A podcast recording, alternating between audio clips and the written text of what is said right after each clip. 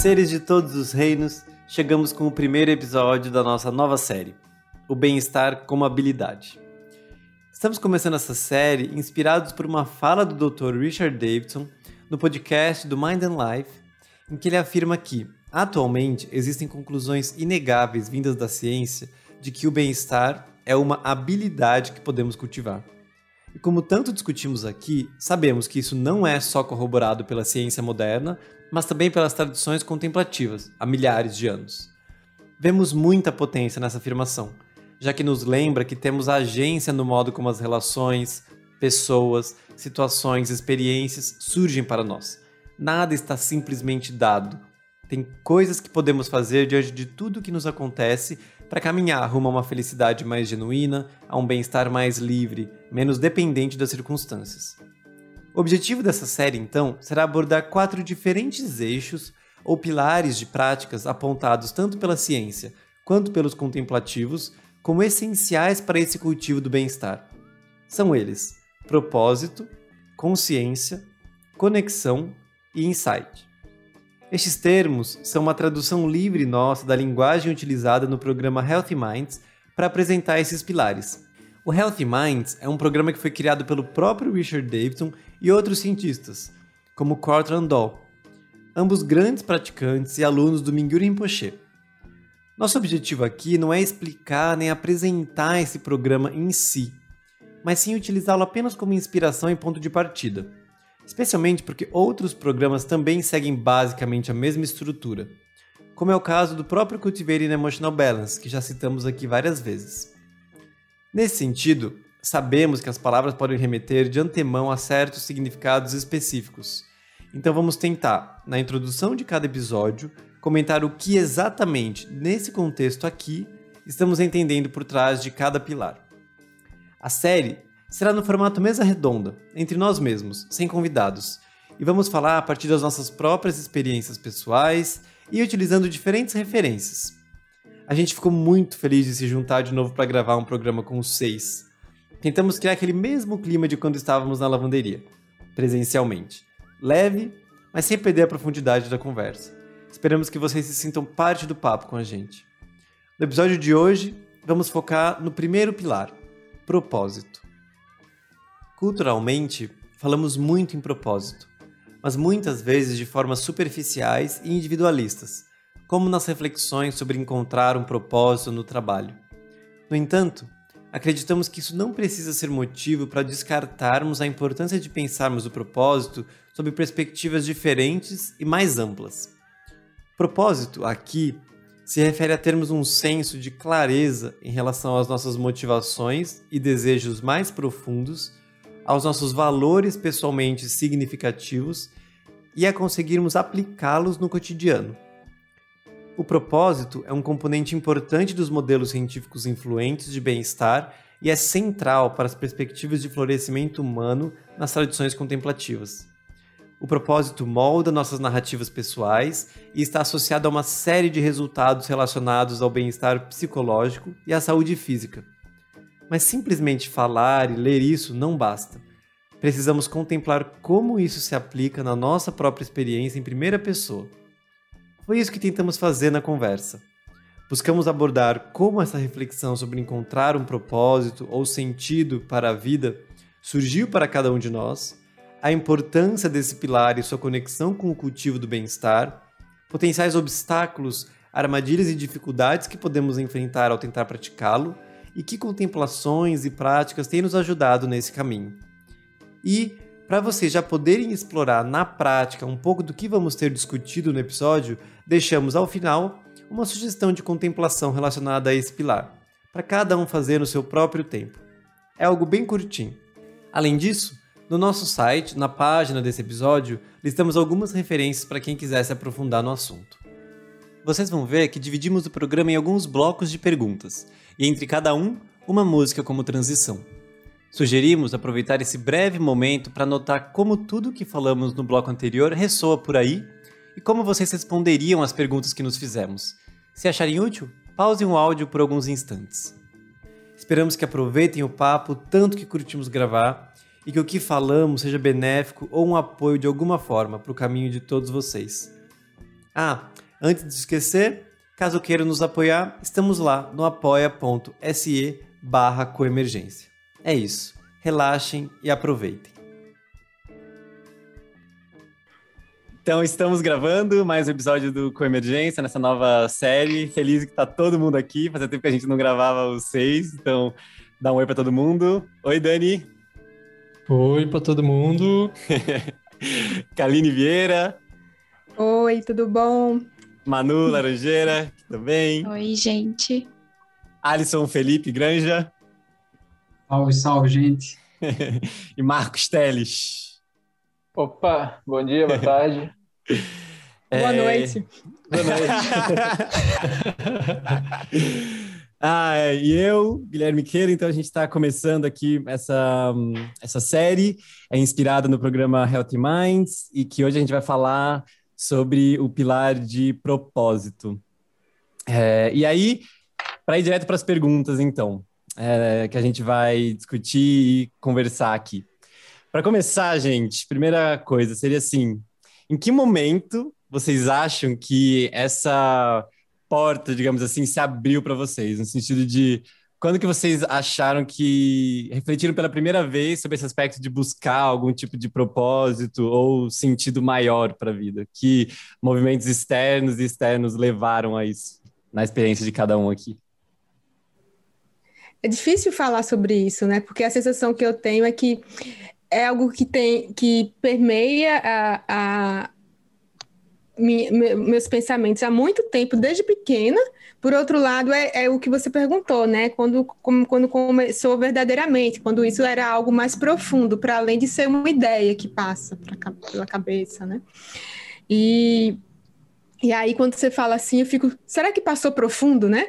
Sensação que eu tenho talvez sempre meio superficial, né? Nunca vai, assim, será que, né, foi de um jeito bem significativo, mas assim, para um ponto que para mim começou é, é, como uma, uma, pessoa adulta foi quando eu tinha uns 25, foi quando eu casei. Eu, quando eu casei e, e na minha, minha experiência era que eu, naquela idade, 25, 26, eu já devia estar com minha vida resolvida, sabe? Profissionalmente com tudo resolvido, não estava nada resolvido. E aí eu fui começar a olhar para isso. E, e, enfim, até agora eu ainda estou olhando, ou seja, é um, uhum. é um, processo, né? A coisa não, não, não chega num lugar específico, não. A gente vai descobrindo. E eu acho que a gente vai falar sobre isso muitas vezes aqui, porque o sentido é algo que se constrói e se descobre, se redescobre, né? Uhum. Mas já quebrei o gelo, agora é com vocês. é, para mim tem, tem relação com, com um momento específico também, assim, que eu acho que, sei lá, quando eu quando eu acho que eu identifiquei essa reflexão como sendo essa reflexão, assim, porque às vezes talvez as coisas passem na nossa mente e a gente nem nomeie como, ah, é uma busca por qualquer outra coisa, sei lá. Mas quando acho que isso ficou consciente para mim foi na, acho que na época da faculdade, no meio do, do curso, assim, quando eu estava começando a questionar um pouco o curso, do porquê que eu estava fazendo e tal. E mais do que isso, quando eu estava projetando para frente, assim, a vida que eu teria depois. Então, de imaginar, tipo, ah, tá, eu vou me formar, aí eu vou trabalhar nesse, no cargo A, cargo B, cargo C, cargo D, e isso vai ser um pouco que vai resumir a minha experiência nos próximos anos, assim, esse crescer em termos de carreira. E para mim tinha uma sensação um pouco. É, eu não conseguia materializar necessariamente, mas eu imaginava assim: ah, quando eu for velho, eu vou estar nesse lugar e vai ter sido só uma combinação da carreira, assim. E para mim não fazia, não fazia muito sentido. Eu, era como se eu quisesse. E aí eu, eu achava que aquilo meio que acabaria a minha vida, assim, do tipo, ah, a carreira chegou a esse ponto, não tem mais nada para fazer. E aí não fazia muito sentido para mim necessariamente isso. E aí foi, foi quando, sei lá, uma, algumas reflexões começaram a acontecer do tipo, sabe que tem o que mais poderia ter, assim, para além da carreira, como algo que eu pudesse cultivar para sempre na vida, assim, até morrer, de algum jeito. Que eu pudesse dar algum sentido para além da carreira, para além do emprego, porque aquilo que estava muito forte para mim, de achar que era só esse galgar cargos. Então, acho que para mim foi um pouco ali, assim, que depois ganharam outras camadas, mas acho que foi a primeira vez que surgiu de um jeito mais explícito. É bom falar que Gui, né, tá na casa dos 20, né? Então. Arrumou uma namorada desde então. Quase 30, 2,8 daqui a pouquinho. Não, mas eu falei brincando, mas é algo que é interessante pensar, né? Porque esses movimentos e desses marcos que a gente vai tendo na vida, né? Então, é o marco de estar tá na faculdade quase terminando, num uhum. casamento, uhum. no mudar de cidade. Uh, aí vem o marco das idades, os 30, né? São coisas que nos, né, nos colocam num certo lugar de, putz, o que é que eu estou fazendo com minha vida, uhum, né? Uhum. Qual o sentido? Uhum. E, é por isso que eu brinquei, que o meu ainda, eu tô no processo, porque eu já passei muito dos, dos 28, então já fui, voltei, já fui para ali, já voltei, já fui de novo, já estava fazendo tudo errado. Da minha trajetória na vida, ela foi muito é, marcada, assim, por uma, pelo, pelo fato da minha adolescência ter sido muito reclusa, assim, com muito poucas interações sociais, né? E acho que eu tinha era sempre com medo, sempre com enfim, procurem aí nos outros episódios as histórias. é... Não lembro dessas histórias, não, Marcos, mas tudo bem. A gente faz um só sobre isso. Pois é. assim Agora que a gente, a gente fizer um sobre. Histórias. um dia a gente fizer sobre os podres da adolescência, destaque para participação Super interessante, eu conto né? tudo. E não, mas basicamente assim, como eu tinha muito poucas interações sociais, eu tive muito tempo para imaginar um futuro em que finalmente as coisas iriam funcionar. Hum. E eu imaginava coisas assim absurdamente megalomaníacas, sabe? Então, uh, imaginei coisas que eu faria assim, eu seria músico. Eu nunca, eu nunca me dei o trabalho de estudar música, mas eu imaginava como seria. Uh, eu ia ser jogador de basquete, sei lá. E eu fui imaginando essas coisas assim muito assim, como um escape da realidade. É, mas isso acabou me dando um, essa experiência de imaginar o futuro me, me fez descobrir assim um dos momentos mais chocantes da minha vida foi assim eu escrever tudo que eu queria ir fazendo e imaginando a próxima coisa ainda mais megalomaníaca e aos tantos anos eu ia fazer tal coisa e depois não sei o quê e aí chegou aos 80, chegou aos 80 e pouco, e aí acabou, assim. Aí eu, caraca, foi imaginar o processo até o fim, sabe? Uhum, uhum. Talvez, sei lá, se eu, se eu não fosse tão socialmente inadequado naquele contexto, eu não ia ter a oportunidade, assim, de pensar até o final e de ver que não ia, não ia ser isso, sabe? Eu acho que isso realmente deixou uma marca, assim, essa descoberta de que não ia adiantar muito acumular coisas e Hã? Enfim, tô aqui, não acumulei nada até agora. Você basicamente escreveu uma, uma, uma meditação guiada para contemplar a vida, assim, né, na, na adolescência. Foi isso. não, mas aí uma coisa, assim, é... foi muito marcante. Aí eu fui, estudei história, depois estudei dentro de história, estudei filosofia da história, depois me apaixonei pelo budismo, assim. Então, sempre que eu imaginei coisas, tinha muito um norte, assim, que era querer entender como as coisas eram, sabe? Hum. Por exemplo, eu lembro, tinha um professor, uh, Leandro Rust, eu, eu, admirava muito ele, assim, eu admiro ele muito. Eu, ele é medievalista. Eu lembro de pensar assim, pô, mas o cara botou muita energia em entender os papas do século XII, e aí vai, um dia ele vai morrer e então, de sentir assim, ainda não adianta eu entender, sei lá, a revolta da vacina em detalhes e depois morrer, sabe? Hum. Então, eu acabei também, enfim, nunca busquei conhecimento nenhum muito profundo, mas é, eu acabei tendo muita sensação, assim, de que eu precisava buscar alguma coisa mais profunda. E as minhas escolhas na vida foram um pouco marcadas por isso, assim, por essa sensação. Uhum. Eu tenho, assim, uma umas lembranças é, de sempre que tem umas coisas que criança faz, né? De assim, ai, ah, eu com quantos anos você vai casar? Ah, eu vou casar com 25. Aí, com quantos anos você vai ter filhos? Aí, tipo, eu lembro das crianças, das amigas, amigos, assim, falando, meio que planejando essas coisas. Lembrei disso quando o Marcos começou a falar. E aí eu falava, e eu achava aquilo uma viagem tão maluca, assim, e aí essa, essa questão de qual que é o sentido, é, eu acho que sempre foi a questão da minha vida, assim, porque é como se eu não encontrasse o sentido em nada, assim, e, e isso me angustiou. Eu, eu, eu ficava per, per, me perguntando, assim, qual que é o sentido, que que a gente... Aí, quando eu pensava em profissões, assim, eu não conseguia entender, assim, o que, que, poderia ser possível de ser o sentido, se fosse como se fosse uma profissão o sentido. E aí eu tinha umas ideias doidas, assim, de vou, sei lá, eu vou fazer aqueles trabalhos de que você vai para para a África, vai para os lugares super pobres, assim, e aí você dedica sua vida fazendo isso. Aí fazia um pouco de sentido, sabe? Mas quando eu imaginava a vida, assim, como a gente está acostumado, aquilo não fazia sentido, assim. E eu, aquilo foi uma angústia a minha vida inteira, assim, como se eu não soubesse o que, que, é para que, que é para acontecer aqui, assim, né? Uma sensação assim. E aí teve uma hora que eu cansei. Eu lembro que eu era adolescente ainda, assim. Aí, bem adolescente, tipo 15, 16 anos, aí teve uma hora que eu cansei e pensei assim, eu já sei o que eu quero. Eu quero ser feliz. E aí, eu, na hora que eu ia rezar, tipo, que eu acreditava em Deus, né? Que era aquela coisa católica e tal. Aí, a hora que eu ia rezar, eu não pedia nada. Eu falei assim, eu não vou pedir nada. Vou pedir para passar no vestibular, não vou pedir para namorar com alguém, eu vou pedir para ser feliz, seja lá o que for. E aí eu lembro muito disso, assim. Né? e isso foi uma angústia até, até eu entender um pouco melhor, assim, o que que, o que, que realmente era buscar um sentido. Acho que foi sempre muito confuso isso para mim, assim, muito difícil e muito angustiante, porque eu queria muito achar a, o que, que eu estou fazendo no mundo, assim, que, que a gente vem aqui, o que, que a gente faz para ter uns, para a vida ter sentido, sabe? E aí passei por muitos lugares, né? Muitos lugares, muitas confusões, muitos achando errado, sofrendo, enfim. Mas é. É muito louco como já tem umas chaves, assim, que já per percebendo por essa, tipo, similaridade de, de algumas, algumas pontos da, da, das histórias, né?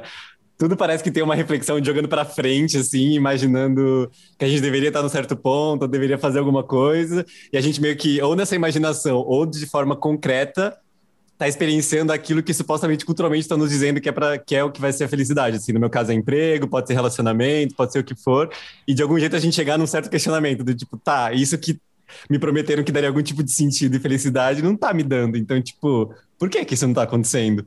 Por que, que eu tô cumprindo esses checklistzinhos e as coisas não estão fluindo como deveriam fluir internamente? Para mim, eu acho que surgiu na passagem do primeiro para o segundo grau.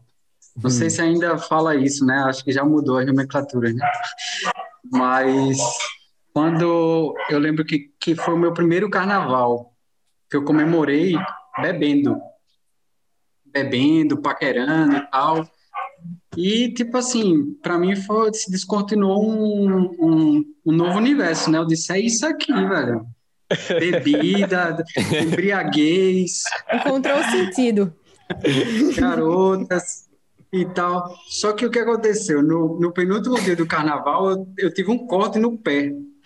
E eu era na, tava na praia e tal, e continuei bebendo, celebrando e tal. E só que infeccionou o, aquele corte e eu fiquei, eu tive que fazer uma cirurgia no pé, o pé ficou inchadíssimo, cheio de pus. E eu fiquei, acho que um mês assim de cama, com o pé doendo, assim, com um buraco enorme no pé. Eu tinha que colocar açúcar no pé para ele ir se recuperando. e doía muito aquilo, velho, doía muito. Aí eu eu comecei a dizer, pô, não, não, não fez sentido o que eu vim, né? e eu comecei a achar que aquilo era uma punição. Eu disse assim, caralho, Deus tá me castigando. É, eu pensei isso agora quando você contou. Não é uma hipótese se descartar totalmente. Aí eu comecei a me aproximar dessa figura é, do, do inquisidor, né?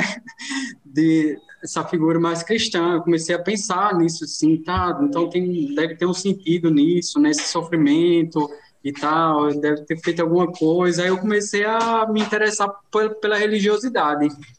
E aí comecei uma busca, assim, na adolescência, de tipo, aí comecei a frequentar igrejas cristãs, aí no minha de evangélicos e tal, e meio que me encontrei no esoterismo, assim. Daí eu me encantei por Paulo Coelho e comecei a, a achar que o sentido era isso, assim, era alguma coisa que transcendia aquela, aqueles prazeres mundanos com consequências negativas. Hum. Para mim também tem, também tinha um pouco a ver com essa questão dos prazeres hedônicos que o Alisson se refere aí do carnaval. Para mim, acho que a minha busca por sentido e os questionamentos em relação a isso surgiram um, um pouco daí, das minhas fixações ao longo da, da vida. Na minha adolescência, por exemplo, eu tinha fixação com futebol, com torcer, torcer para São Paulo, e ir para jogo, e falar de futebol o tempo todo e tipo isso virar uma coisa muito importante da vida de uma de tipo é, defender a todo custo e sentir que, que não tem nada que supera uma torcida organizada. Não sei como foi que eu cheguei a esse tipo de conclusão que eu cheguei. E aí, de repente, aquilo chacoalhou de algum jeito, talvez de ver aquela coisa se repetindo e que não dava em lugar nenhum, de é, ver as contradições, mas aí, ao mesmo tempo que eu abandonei o futebol, pouco tempo depois eu estava, por exemplo, mergulhado no rap. E aí misturou um pouco com questões é, de questões sociais que eu meio que conheci pelo rap, assim, conheci de ouvir as pessoas falando de realidades que estavam distantes da minha, assim. Mas aí, de repente, é, aquilo me fascinou, me encantou e também criou uma fixação gigante. Eu comecei por um, algum tempo na minha vida, alguns anos, assim, a partir dos meus 16, 17 anos, achar que, tipo, a vida é isso, eu tinha que mostrar para todo mundo o rap. O rap vai salvar o mundo, todo mundo precisa conhecer, e aí, e aí a justiça social vai se estabelecer, assim. A gente vai entender, a gente vai entender o sofrimento das pessoas, e aí também de uma fixação com isso, e aí que levou alguns anos até um cansaço também de olhar e falar, um cansaço no sentido de poder examinar um pouco mais, né? De falar, putz, mas também não, tem muitas contradições aqui. Essa bandeira que eu estou levantando, essa, esses seres que eu estou é, endeusando aqui, também tem muitas contradições, muitos problemas. Então, é, eu acho que eu passei por várias fixações dessas e longas, assim, de tipo mais de cinco anos ou dez anos muito imerso naquele universo, que fazendo parte do, com o meu corpo inteiro, assim.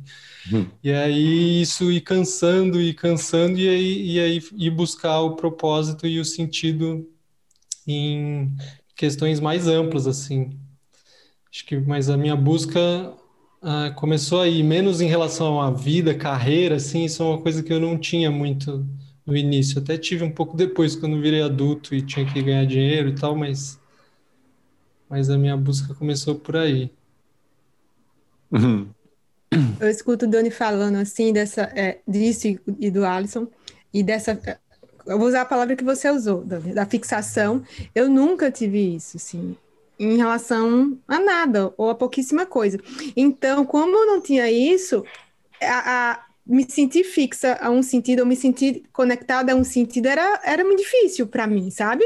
Eu estava seguindo, mas nada que me. Aí minha angústia foi não encontrar esse lugar onde eu estava fixada e, e muito conectada. Então, era tipo, como assim isso não chegou ainda, né? Então minha angústia foi, foi por aí, era porque hum. eu vi as pessoas com esse movimento, seja no trabalho, seja nos, nos, no, nas relações é, pessoais. Uh, os adolescentes, religi... né, cara? Você vê Isso. os adolescentes ao seu redor, um é gótico, outro vestido de não sei o Todo mundo se encontrou. E eu não encontro uhum. nada. Tem uma coisa então, assim. e aí no que seja, aí tem religião, todo mundo muito né, dentro. E eu não me sentia dentro. E até eu estava dentro de um espaço ali, é, mas acho na, num, num contexto mais espiritual, mas assim, não era aquilo, sabe? Enfim, é, aí eu me sentia é, inadequada, tem alguma coisa assim inadequada acontecendo. E aí, é, e aí, enfim, isso a gente vai seguir falando, mas é, e, é, parece que a gente não tem um sentido muito fixo ou com muita certeza, parece que não há, não há um sentido, né? Tem alguma coisa que está faltando, isso produz também um. Isso são questões, porque até que ponto é preciso disso para ter sentido, né? Até que ponto é nessa, com essa fixação, com esse apaixonamento, em, no qualquer, em qualquer coisa que a gente possa estar tá falando, né? Hum. Total. Uma coisa que me ocorre nessa fala, assim, o quanto é louco na nossa cultura, né? É, a pergunta que fazem padrão assim para as crianças é o que você vai ser quando crescer. E essa pergunta ela tem um pressuposto de construção de identidade, né? Assim que o, você dá uma direção para o seu futuro significa também a sua inserção no mundo. Como uma resposta indeterminada nem ocorre como possível, né? Então essa é uma pergunta cheia de, de pressupostos.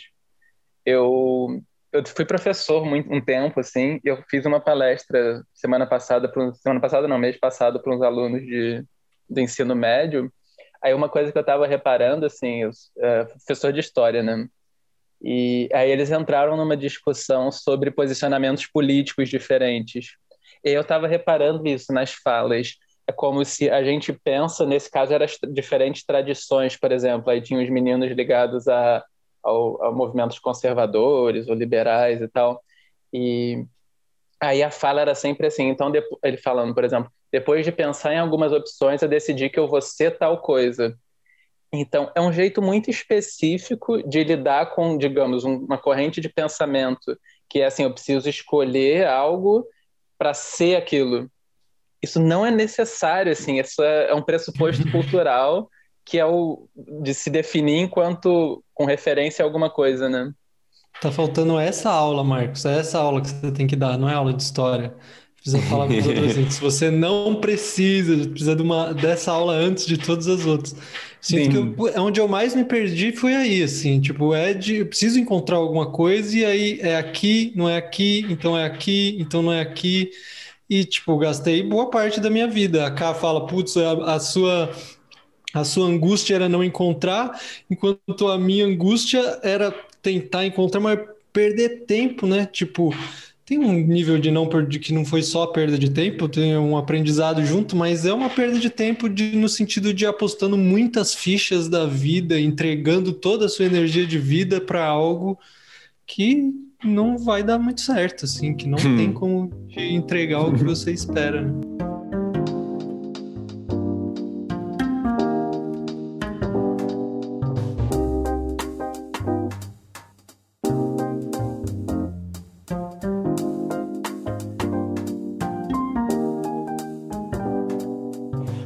Nesse sentido a gente pode ir para uma outra parte da discussão que a gente queria ter, que seria essa de assim, como que a gente enxerga isso, essa enxergar esse sentido etc, como conectados a uma visão de cultivo de felicidade, assim, já que é a base do que a gente está falando e do que a gente quer explorar aqui.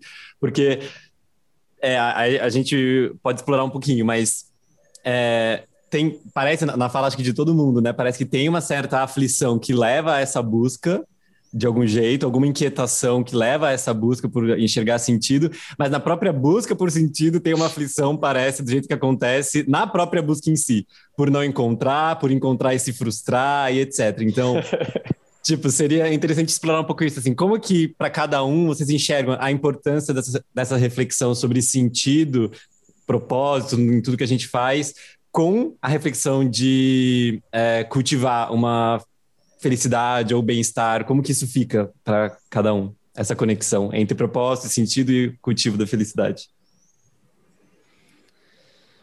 Pô, só, só para aproveitar o embalo, então, eu tô falando mais, mas é porque isso para mim bateu muito forte quando eu ouvi a primeira vez no CIB, provavelmente foi a primeira vez que eu ouvi isso, fazendo com o Fábio Rodrigues lá, em, que a Cá tava junto é, em 2014, se eu não me engano que é essa orientação, que é o que o Alan Wallace fala sobre equilíbrio conativo, né?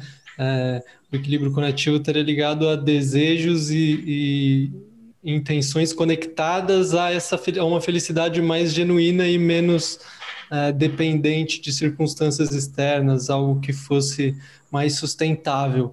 E isso para mim bateu muito forte, assim, porque aí eu olhei para todas aquelas buscas anteriores que eu fiz e falei, puta, é isso. Aí tipo, eu estava buscando o tempo inteiro, em cada uma das coisinhas em que eu busquei, eu estava buscando algo que não tem esse poder de me trazer a felicidade que eu, que eu estava querendo. E aí eu estava sempre angustiado quando eu reconhecia isso de, bom, não é isso, mas o que é, né? O que, que eu tenho que procurar então? E aí e isso foi quase que um alívio, assim, foi um putz, não tem, eu não vou encontrar lá, é em outro lugar.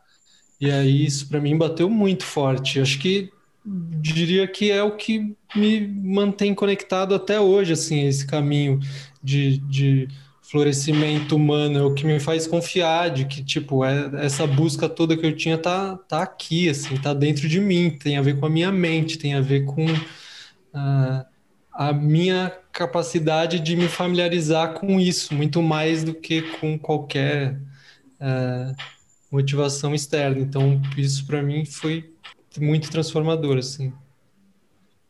A partir do momento em que a gente fala sobre entender que a felicidade vai ter a ver com a nossa mente, como fica para você e para vocês o fato de que ainda assim, quando a gente fala de propósito ou significado, a gente está falando de encontrar uma orientação futura, assim, para que que eu vou me mover em busca de algo no futuro, se isso que eu vou conseguir no futuro vai ser perdido ou não vai me produzir uma felicidade por si só, como que fica esse movimento? Por exemplo, a minha primeira reação, hum. assim, por um tempo, nesse processo de entender isso, de entender que eu precisava cultivar qualidades externas, foi cair para um extremo do, do niilismo. Tipo, puta, então, qualquer nada, coisa que Nada vale, fazer, nada vale. Não, é... Eu me identifico muito com essa, com essa fala do, do Marcos, assim, porque a gente até já falou disso, né, Marcos, algumas vezes, no sentido de quando voltando um pouco né, nesse, nesse momento lá que eu comecei essas reflexões e mais para frente quando por meio do budismo no meu caso né, a gente vê essas coisas materializadas escritas né do tipo ah você tem essa sensação de, de insatisfatoriedade ela é assim e ela é por isso é porque tal e tal coisa estão acontecendo você poderia olhar para cá e aí deu uma, um redirecionamento de prioridades para mim foi imediata a consequência de olhar para o resto das coisas que eu fazia, especialmente, sei lá, carreira ou coisas assim, e abaixar o nível de importância para aquilo de um nível, tipo, surreal, assim. E que é, acabou levando a consequência, eu acho, de, sei lá, eu nunca ter refletido muito sobre isso, nunca ter parado para pensar profissionalmente direito e, e, meio que ir sendo levado nesse aspecto da vida, porque nunca foi algo que me. que. É, que eu me vi querendo priorizar tanto, gastando tanta energia quanto pessoas próximas, amigos e tal. Ao mesmo tempo, essa reflexão sobre o propósito, no meu caso, foi uma que eu consegui dar vazão, porque de algum jeito o trabalho que eu faço hoje, eu enxergo algum tipo de sentido mais amplo, assim, porque, enfim, já comentei, acho, né? Eu trabalho no, conectado com, com temas de sustentabilidade, etc. Então, para mim, tem uma, um viés de propósito também no trabalho, mesmo que eu não, em muitos momentos, não enxergue isso. Aí, o jeito que, para mim, que até eh, conectando essa pergunta de como conecta com eh, essa reflexão de sentido, propósito, se conecta com felicidade, é muito como o Alan Wallace apresenta, agora que a gente está começando a explorar mais, o modo como o, Richard Davidson, eles colocam no sentido de a gente encontrar naquilo que a gente está fazendo, de algum jeito, o propósito ou o sentido que já, que já existe em nós, assim, de algum jeito. Então, a gente já tem certos valores que estão aí e que às vezes a gente só não para para refletir sobre, né? Então, de qualidades que a gente gostaria de cultivar e tal. E aí tentar, de algum jeito, enxergar que nesse meu trabalho, por exemplo, o que, eu poderia fazer ou como eu poderia olhar para aquilo de um jeito que estivesse conectado a esse sentido mais amplo que para mim hoje é isso, também está conectado com esse treinamento da mente, de praticar e de cultivar essa felicidade mais genuína, aquilo ganha uma outra cara, porque parece que deixa de ser só um trabalho é, e aí se conecta com o que para mim começou essa discussão toda, porque eu achava que o trabalho, para mim foi muito conectado à carreira isso, né? Achava que o trabalho era isso, parecia que tinha um início, meio e fim. E aí, o que, que quando chegar o fim do trabalho, qual que vai ser o resto da minha vida? Vai ser só ser o aposentado daquele trabalho? E quando chegou quando eu, comecei, quando eu comecei a me aproximar dessas reflexões sobre prática e treinamento da mente, etc., acho que a gente tem essa, essa percepção de que é uma coisa que é para a vida e de que não vai ter limite, no sentido de que a gente vai poder cultivar e praticar isso enquanto a gente estiver vivo e em qualquer situação. Então, isso para mim foi um jeito que é, eu. É isso, não, não sempre, né? Às vezes, óbvio que muitos dias, falando do trabalho especificamente, é um saco, outras atividades são um saco de fazer, porque a gente não tem essa. A gente não consegue levar essa visão necessariamente o tempo todo, obviamente. Mas é um jeito que, para mim, eu conecto tanto com essa, essa dificuldade de fazer planos mais mundanos, digamos assim, ou grosseiros, ou até atividades menos relevantes, mas tentando ver, tentando aplicar de algum jeito como que aquilo poderia estar conectado de algum jeito com essa coisa mais ampla é, que começou a ficar mais clara para mim com o tempo, assim, de sentido e tal. Então, mas super me identifico com isso.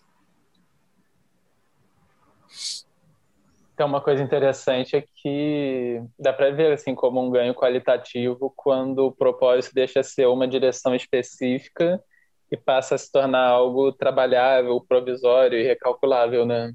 Uhum. Eu lembro que eu lembro que teve um texto do Git há um tempo atrás que eu li que ele falava sobre as duas vidas assim. Não sei se vocês lembram, se alguém já, já viu, que era como se a gente tivesse uma vida que a gente poderia enxergar isso como se a gente tivesse uma, uma vida superficial, assim, o que a gente faz, e emprego, e, e identidades e tal, e essa vida, tipo, por baixo, que é essa vida de sei lá, a gente poderia enxergar como ah, da prática, do treinamento da mente, coração, etc., que a gente vai levar para independente de onde a gente for e que seria uma forma de a gente não ser tão levado por altos e baixos no que acontecesse nessa vida, tipo, superficial, digamos assim, mas que ela fosse uma forma de apoiar esse outro caminho por baixo, de algum jeito, e que é, a gente pudesse enxergar tudo que a gente faz nela só como um meio de explorar essa, essa outra vida de baixo, digamos assim, da, das qualidades e tal. Então, fez muito sentido para mim isso. É, eu, eu fico aqui pensando assim, que, que para mim, eu acho que para muitas pessoas, a gente precisa se despir um pouco da expectativa do mundo sobre a gente, né? Sobre o sentido que o mundo coloca sobre a gente, né?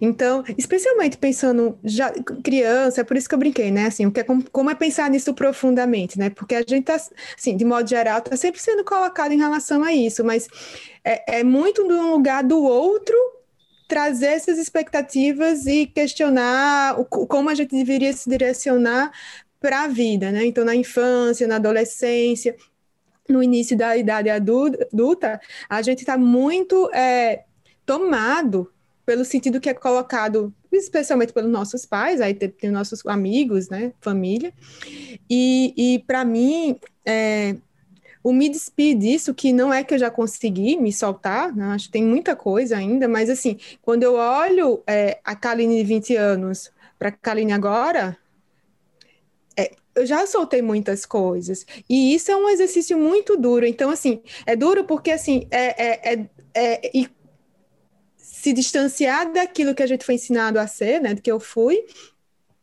e daí encontrar esse sentido, né? E aí, é, aí eu vou, vou de uma maneira muito grotesca é, é, falar, lembrei agora daquela fala do Dunker, né? Que a gente se reduzindo, né? Porque parece que o mundo coloca um monte de expectativa na gente, no que a gente deveria ser, a gente compra essas ideias, né? Compra esses sentidos todos de sucesso, de não sei o quê, de um monte de coisa, e daí a gente vai, quando a gente vai se despindo, a gente vai vendo que é muito mais simples. Mas por ser simples, isso não quer dizer também que é, que é fácil, porque como assim é tão simples? Como assim só hoje? Como assim não, vou ser, não preciso ser o, a, a, a super empresária, o super profissional, ou o super meditador, né? Pegando aqui na, na, na, nossa, no nosso circuito, porque também vai produzindo exigências, né? Não, uhum, tem que meditar uhum. tanto tempo, tem que fazer tais práticas, tais formações, etc, etc. Então vai para um lugar que é muito do que o mundo espera da gente e o que é que a gente espera, o que é que esperamos de nós, né?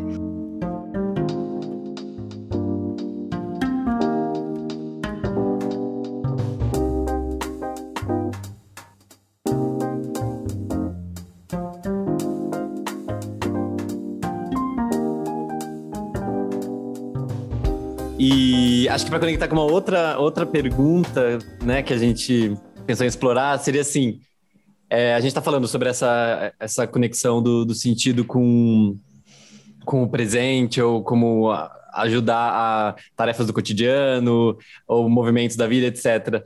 Mas alguém gostaria de comentar algum exemplo específico em que achou que, sei lá, alguma dificuldade ou crise maior foi atravessada de um jeito diferente por alguma reflexão dentro desse contexto de enxergar um sentido naquilo, tanto retroativamente ou durante, ou a como aplica isso no cotidiano? Alguém gostaria de compartilhar algo específico? Eu não sei se é uma coisa, uma dificuldade muito grande, assim, né? Mas eu fiquei pensando nisso. É e aí eu me lembrei de uma coisa que foi grande coisa, mas enfim. É, de um dia que eu estava na escola E aí eu tinha que subir de uma unidade para outra a pé e tava a maior chuva. E as coordenadoras todas de carro e ninguém podia me dar uma carona até a outra unidade. Eu tinha, tinha 20 minutos para chegar lá, preparar a sala, para começar a dar aula para outra turma. Só que a outra turma era online, só que eu não conseguia voltar para casa, então eu tinha que subir para outra unidade, porque era a unidade que ficaria aberta. E quando eu, eu subi correndo, eu não fiz xixi, eu tava, tipo, apertada, com fome, com sede, cansada. Já era o final do dia, isso ia ser uma aula das 5 às 7.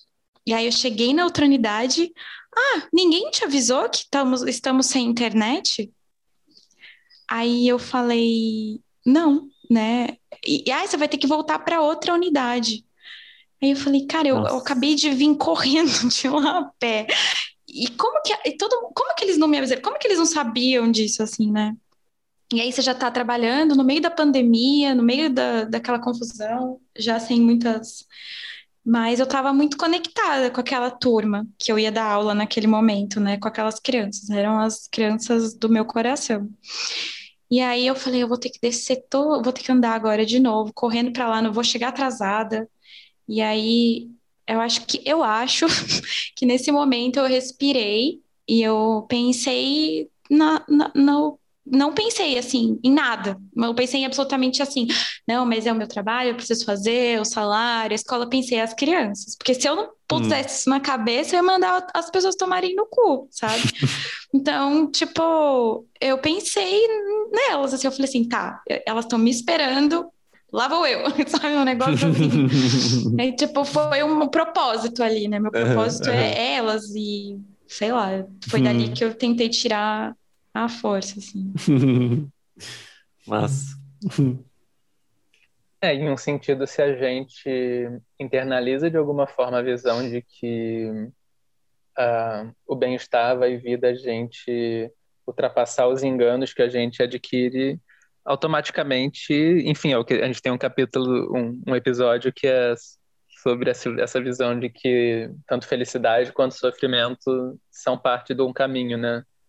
Então, eu poderia integrar aí os vários pés na bunda, por exemplo, sofridos ao longo da trajetória, como coisas que me fizeram acordar um pouco assim para o fato de que não ia ser por aí, né?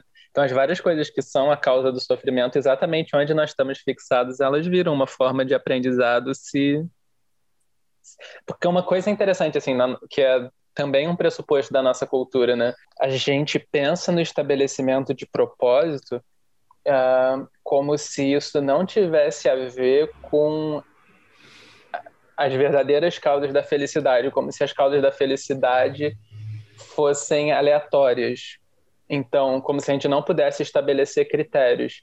Então, a princípio, se eu, eu gerar um entendimento sobre as situações que eu vivi e liberar fixações, uh, a princípio não fosse mudar o quão feliz eu posso ser, o quão útil eu posso ser para os outros, né?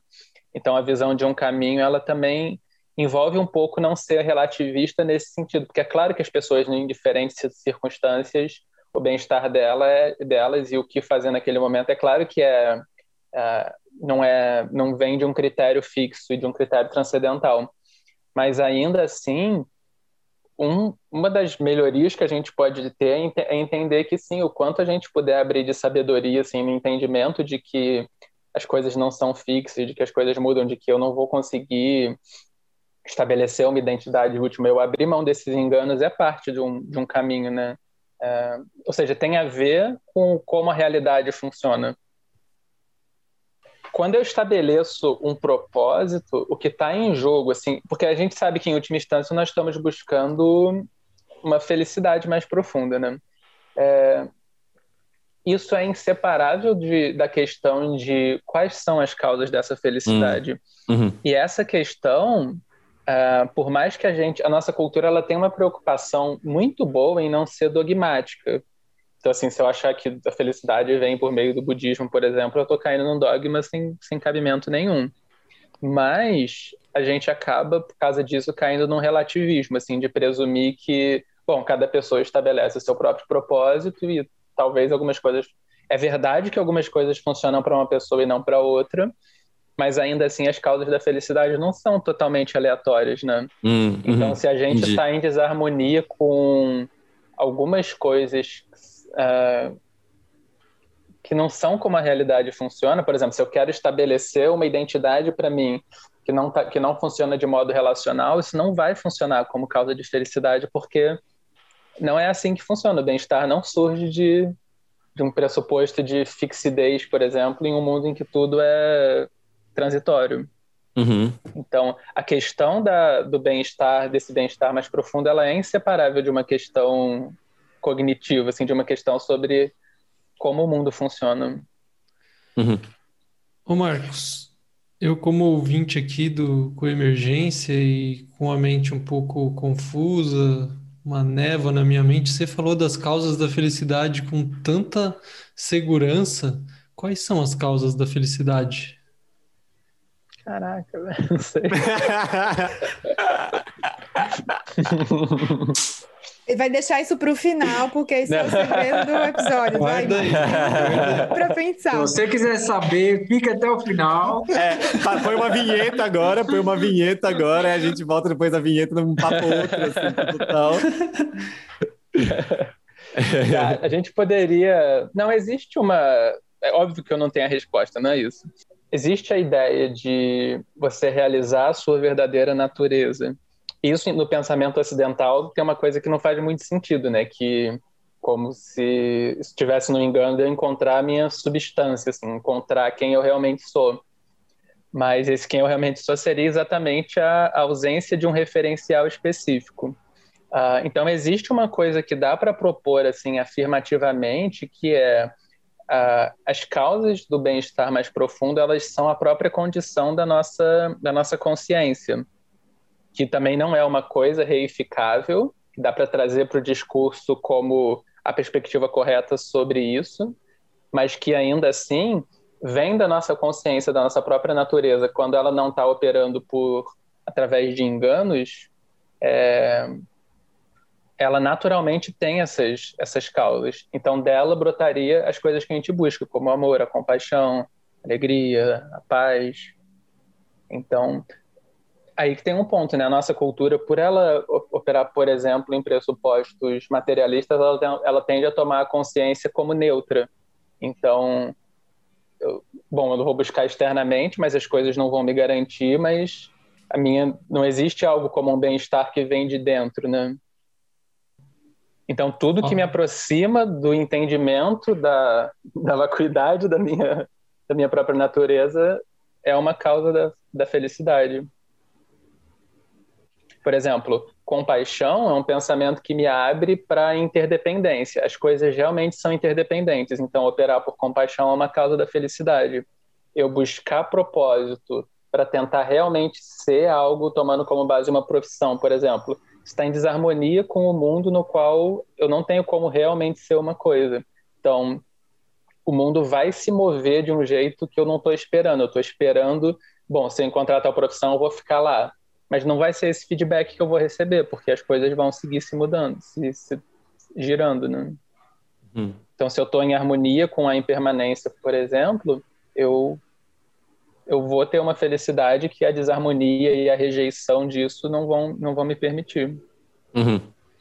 Mas o, o, que eu estou ouvindo, Marcos, é que assim, existe uma, existe uma base que não, não, não você é, citou o budismo, mas que não necessariamente está vinculado ao budismo, porque vamos pensar compaixão, resiliência, né? Quando você foi falando, fui visualizando isso. É, lidar com a impermanência é um, tem um senso de resiliência, né? Sobre a vida, sobre os fenômenos, independente de, de que nome eu dou, ou que tipo de religião ou filosofia eu estou conectada, né? e, e experimentar isso, né? E pensando como é que se experimenta isso na vida, eu suponho que tem pessoas que vão experimentar isso na profissão porque elas tiveram um, uma sorte imensa, fizeram uma escolha assim muito conectada e que bom que conseguiram, né? Tem pessoas que conseguem, tem, tem, tem, tem oportunidades incríveis na profissão que seja, né? E, e que consegue encontrar esse senso. É, lembra daquele. Vocês lembram daquele vídeo? Não lembro o nome, mas que é Acho que eu conheci até lá num lugar, não sei se foi lá com, com o próprio Fábio, Dani, mas do cara que está no estacionamento entregando o ticket para as pessoas que estão chegando, né? E ali, naquele trabalho, ele, ele, trabalha no estacionamento, a única função dele é entregar o ticket para as hum, pessoas hum, pagarem hum. o estacionamento na hora de sair. Só que ele faz aquele movimento com muita, muito interesse pelas pessoas. Hum. Então, é um bom dia super, assim, com um sorriso incrível, para alegrar as pessoas, olha para as pessoas, fala, cumprimenta, assim, enfim, ele, ele brilha o olho com todo mundo. E ele encontra um sentido naquele trabalho dele, que é entregar um ticket para as pessoas pagarem, não sei só é na entrega ou na devolução. Enfim, no que ele está, onde ele está, ele consegue produzir um sentido. Que é isso, assim. A, e aí eu vou, vou, vou, lembrar um pouco. E aí eu estou falando, não quer, quer dizer que isso é simples para mim. Eventualmente eu consigo, eventualmente eu não consigo, mas uma, um, uma pessoa muito inspiradora, né? É, a gente já tem conversado sobre, sobre ele, que é o Victor Frankl. É, como ele fala sobre isso, né? Que assim e acho que tem assim, não é, você não pode esperar, a vida não vai lhe dar a resposta sobre o sentido que ela tem. Hum. A vida vai lhe pedir uma, um, um, sentido, e você que vai dar. E você dá na vida, nela acontecendo, né? Então, é, essa experiência de como produzir esse sentido na vida que acontece, dentro da realidade que está posta, né? É que, que é o grande desafio. E, e vão ser nessas pequenas coisas, como o Manu assim, eu falo pequena, que foi uma coisa muito importante, que deixou você super estressada, mas enfim, não, não, não acabou a pandemia no Brasil porque você subiu essa, essa, essa ladeira e correu lá, né? Mas é nisso que o sentido tá, né? Porque é, é, é no nosso contexto, é no, na, no, no nosso na, nas nossas possibilidades. E aí, numa sociedade como a nossa, que, que empurra sentido para a gente e que ainda é pior, né? Que eu acho que ainda é mais complicado, ainda faz a gente se comparar com os outros, fica muito difícil a gente conseguir se sentir satisfeito, né? Nessa produção de sentido, que muitas vezes é isso, é, é, de ter subido essa ladeira, e às vezes não vai ser nada dramático, não. O sentido pode estar, inclusive, no sentar e contemplar. E eu acho que o Victor Franco falou exatamente isso, do próprio pôr do sol, que é uma coisa que eu amo, tá ali, né? O sentido tá nisso, né? Não precisa nada de tão extraordinário, mas a gente se perde nisso, porque a gente tem uma vida, como o Marcos estava falando, onde a gente tem uma série de cobranças de como as coisas deveriam ser, né? Do, onde a gente deveria colocar nessa, a nossa energia, né? É, como a gente deveria se comportar, e quem foge a isso tá inadequado, né? Tá equivocado. Hum. Sim, a gente entrou já naturalmente nesse bloco, né, de obstáculos ou armadilhas que a gente cai, né, do, do, do de propósito, sentido, porque para mim isso sempre pegou muito, assim, e por, a gente tá, eu acho também que a gente, querendo não, dá para sentir na nossa fala que obviamente a gente pressupõe um pouco esse sentido como quase sendo naturalmente esse cultivo dessa de, de, de qualidades e dessa felicidade mais genuína, isso é quase como se tivesse um pano de fundo, na, pelo menos o que dá para sentir na fala de todos nós aqui já, né, de, de saída. Mas uma das coisas que sempre eu acho que, e aí voltando para o começo do nosso papo, que me pegou e, uma das da, dos obstáculos para cultivar esse sentido e tal, é como se ele tivesse muito associado a isso que o Marcos estava falando também, como se a gente pudesse encontrar, enfim, esse lugar. Que, ah, eu vou refletir eu comigo mesmo, e aí eu vou achar algo aqui que de algum jeito vai ser a, a minha vocação, ou vai ser o meu propósito, e aí eu vou encontrar, e vai ser aquilo que eu vou fazer. E eu estava revendo hoje, até como uma reflexão é, para a conversa, uma palestra que o Alan Wallace deu falando sobre é, a chave uh, para resiliência é uma vida com sentido. E aí ele, ele traz é, três reflexões assim sobre onde que a gente poderia encontrar o sentido. Né? Ele, ele fala, às vezes, que numa perspectiva religiosa, de um, de um, de um é, dependendo de como ela é abordada, ela pode achar que o sentido já existe, então já, já tem um sentido natural em tudo que acontece, e a gente, não, a gente precisaria só descobrir. É, tipo, então as coisas aconteceram porque é, tem uma mensagem ali já na coisa, no evento em si, que eu só preciso descobrir, eu não tenho que fazer nada. Aí ele, ele trouxe que da perspectiva científica poderia, a gente poderia ver que é algo é, que não existe um sentido, não existe nenhum sentido e a nossa mente que enfim vai então gerar esse sentido de dentro para fora. É, só que aí acaba trazendo um. Eu acho que essa questão que você está falando também, Marcos, que me lembrou, de não necessariamente condizer com a realidade, do tipo, se eu quero fazer, e foi uma coisa que você falou até na nossa conversa exploratória, né? De tipo, se eu tento estabelecer um sentido que é meramente individual para fora, isso não necessariamente vai estar tá em. É, vai estar tá correspondendo com mensagens que a realidade está me passando, com o fato que a realidade vai ser mais fluida, ou vai estar tá precisando de outra coisa de mim naquele momento e tal. E aí o Wallace traz uma terceira abordagem, que seria essa perspectiva contemplativa, que é uma relação entre é, essa nossa reflexão sobre sentido e propósito, enxergando o fato das coisas serem interdependentes. Então, enxergando o fato de que o, o sentido que eu dou tem que estar conectado com a consequência que aquilo vai gerar de algum jeito para tudo o que me afeta e tudo que eu estou afetando. E aí, um outro obstáculo que eu acho que vem é que a gente, como cultura, obviamente, não reflete sobre as verdadeiras causas da felicidade e do sofrimento. Então, a gente não para para olhar para o que de fato vai contribuir de um jeito melhor para essa interdependência como a gente está mega individualizado, é isso, cada um acha o seu propósito. Você não vai achar um propósito que esteja de acordo com essa interdependência. Então, que vai ser, ah, tá, qual que é o nosso desejo mais básico? Que está por base de tudo. A gente não faz isso primeiro, né? A gente não para para essa reflexão de questionar o que está por trás de tudo que a gente faz. E, ah, então é a felicidade, é isso que todas as pessoas querem. Então, como que de algum jeito eu posso atuar para isso, de algum jeito? Como se essa fosse uma, uma, ah, uma, uma visão que a gente poderia ter nessa reflexão. Só que a gente um, a gente não reflete sobre o que é essa nossa motivação de base, e a gente está num, num, contexto sendo levado a ser muito individualistas, como a Ká falou, de se comparar só nesse qual que é o seu sentido individual. A gente exalta muito essas pessoas que parecem que encontraram e que aí estão vivendo hoje. Estou vivendo o que eu queria da minha vida, estou vendo a vida que aquela coisa muito quase histérica assim de uma visão de felicidade é, muito eufórica. Então tem muitos desses obstáculos. E aí, ao mesmo tempo, pro outro, do outro extremo, no geral, como a gente às vezes não consegue encontrar isso, é uma super apatia. Né?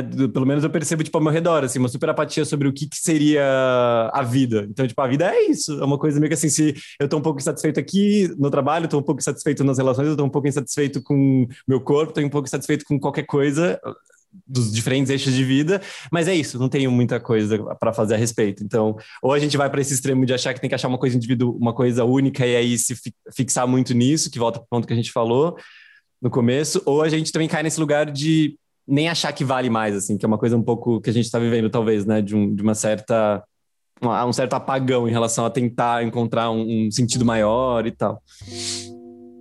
Me lembrou disso.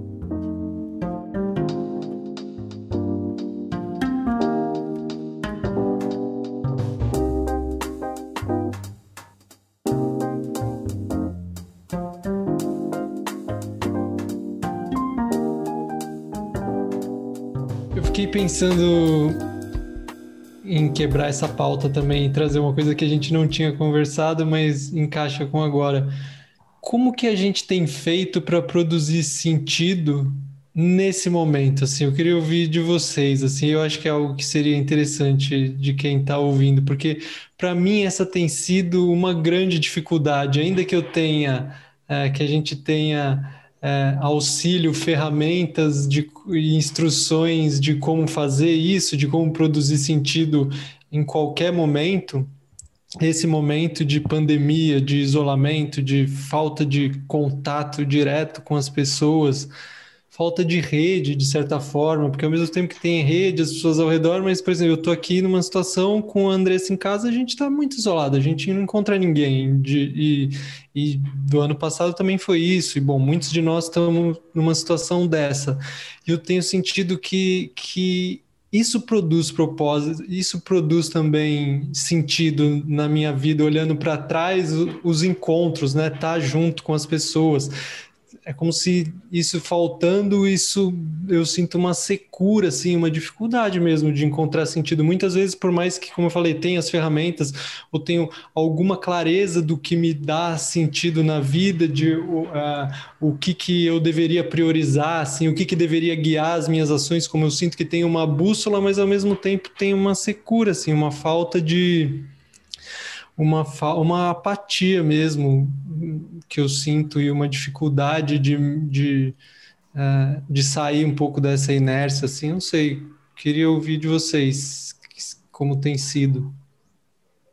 Eu tenho encontrado muita dificuldade. Acho que até compartilhei com alguns de vocês. É... Que parece que o que eu estou fazendo agora, por mais que tenha, né, uma coisa assim, ah, é, as crianças, a, o bem-estar, eu tenho contato com as crianças e tudo, mas é como se não tivesse fazendo muito sentido. É, e aí eu tento encontrar todas essas ferramentas, né, que a gente, que Dani comentou que a gente tem, de lembrar de várias coisas, de acho que a gente vai falar mais para frente das coisas que a gente usa para tentar se conectar com isso, né? É, de lembrar das pessoas que me inspiram e aquilo ser uma coisa que me lembra forte, é como se fosse uma coisa viva e tudo. Um exemplo que está vivo ali, né? É algo possível. É uma pessoa que emana esse propósito. Então você fala assim, uau, essa pessoa está fazendo, né? Então é uma coisa que te lembra, assim, te mostra escancarado. E aí, por mais que, que eu, tô, eu tô tentando, tô tentando, e tem dia que eu falo, que merda que eu tô, o que, que a gente tá fazendo, assim, não tá fazendo sentido, isso não tá fazendo sentido, que, que, qual, que é, qual que é o sentido de eu sair daqui agora até a escola e ensinar inglês uma criança de 5 anos? Tipo, eu não vejo sentido no, nas coisas que eu tô fazendo, assim, eu não vejo sentido... É, a falta, eu, eu falo, já falei mil vezes, que acho que eu fiquei muito acostumada de um jeito muito, muito bom é, vivendo com vocês, né? E aí, aquilo fazia sentido, né? tipo, a vida ali já fazia sentido. E aí, agora, nessa coisa isolada e, e vendo tudo isso acontecer, eu não consigo. Assim, é como se isso não, o que eu, tudo que a gente estivesse fazendo, tudo que eu estivesse fazendo agora, que, para quê, né? Tá servindo, assim. Não sei direito, me sinto perdida, bem perdida. Eu, eu, apesar de, de, de, saber o propósito, de ter encontrado, é, é como se agora tivesse difícil, assim, de sustentar isso, sabe? Antes de eu comentar o meu, eu queria comentar uma coisa que eu penso sobre isso que você está falando, Manu, que é assim, é... o sentido ele só tem como funcionar se ele for provisório, né? Porque quando eu penso em uma direção para seguir e qual é o motivo pelo qual eu sigo, é, o motivo pode ser, digamos, me mover por compaixão no mundo, mas como isso vai ser, isso necessariamente tem que estar em diálogo com a situação em que eu me encontro no momento. Vocês mencionaram isso também ao longo da conversa. E aí, coletivamente, nós temos uma estrutura que é o oposto disso, que é totalmente rígida, que é assim, a pessoa só pode se manifestar no mundo de uma forma e a própria capacidade dela comprar comida depende disso. Então, por exemplo, antes do, da pandemia, fazia até sentido as pessoas, as crianças terem aula de inglês. Imagina que a gente pudesse se perguntar agora, né? Bom, agora o que é necessário, agora que a situação mudou? O que, que a gente tem a oferecer para as crianças? Talvez você pudesse ter uma liberdade de pensar e de ver, bom, vamos fazer outra coisa, então, vamos. Agora o que é necessário é outra coisa, né? E a gente tem um sistema que nos aliena de fazer essa pergunta sobre o que nós queremos, sobre o que é necessário, sobre, enfim, você vai ter que fazer a mesma coisa, as crianças não precisam falar inglês agora. Então, isso é super, assim, desempoderador. É, e eu acho que esse é o maior obstáculo é o meio onde a gente está, que é o oposto ao que a gente acredita que seja o propósito, que acho que a gente tem uns propósitos parecidos aqui. E aí eu acho que o, onde a gente está é o oposto disso. E aí, e aí agora, ainda mais que a gente está isolado, porque quando a gente está mais junto, parece que a gente está ali e, tá, e, faz sentido, né? Um apoia o outro ali na, nas nossas buscas. E aí aqui isolado foi cansou, né? É, porque é o oposto. É como se tivesse a gente com propósito aqui e todo o resto com, com outra, em outra direção, e enfim. Sobre a minha experiência, é, tem algo que eu até conversei contigo, Kaline, nesses, nesses dias, é, foi perceber a impermanência tão próxima me fez, por um momento, infelizmente só, mas finalmente, assim, uh, priorizar muito uh, as relações. Por exemplo, se eu pensar ao longo da minha vida, meu propósito era ligado à carreira acadêmica. Então, eu tinha mais ou menos determinado o doutorado e o que, o que me impediria de conseguir aquilo e o que me possibilitaria. Então, sempre que eu vim visitar minha mãe, por exemplo, eu não podia, sentia que não podia passar muito tempo só presente, porque afinal preciso garantir que isso aconteça então, a gente, a, a, o propósito, ele cria urgências junto, e as urgências nos roubam do, do momento presente. Uh, Então eu me percebi, por exemplo, dessa vez, sei lá, se eu, é, se eu tinha a oportunidade de fazer uma caminhada com ela, de ir sem pressa, sem sentir que tinha que ser rapidinho, e simplesmente estar ali disponível. Então isso é uma coisa que a gente ganha quando a gente consegue criar um propósito um pouco mais em harmonia com a realidade, por exemplo, com a realidade da impermanência. De vez a gente não passa tempo com os familiares, porque no fundo a gente presume que vai ter outras chances. A, a, a pandemia mostra que talvez não. Então a, a, gente presume que, bom, tem essas outras coisas que eu falei, né, de que a felicidade vai vir de criar uma certa identidade de um certo jeito. Talvez não, talvez não tenha nada a ser criado realmente. Então esses enganos, eles nos roubam essa disponibilidade então a gente pode criar propósitos abertos a isso, né? A olhar o que está aqui e a propósitos que não roubem a presença. Muito bom. E que seriam, a gente não teria um propósito, né? Isso, a gente iria, né, seria uma vida criativa, onde na, na, na vida que está posta, eu vou criando sentidos, propósitos e me me colocando ali presente no que está acontecendo, né? Perfeito. O Alisson tá aí? Você falou em vida criativa. Ele tá, tá. ele tá cansado da remada de hoje. ele tá ouvindo um podcast. Eu me identifiquei com essa fala do Marcos agora.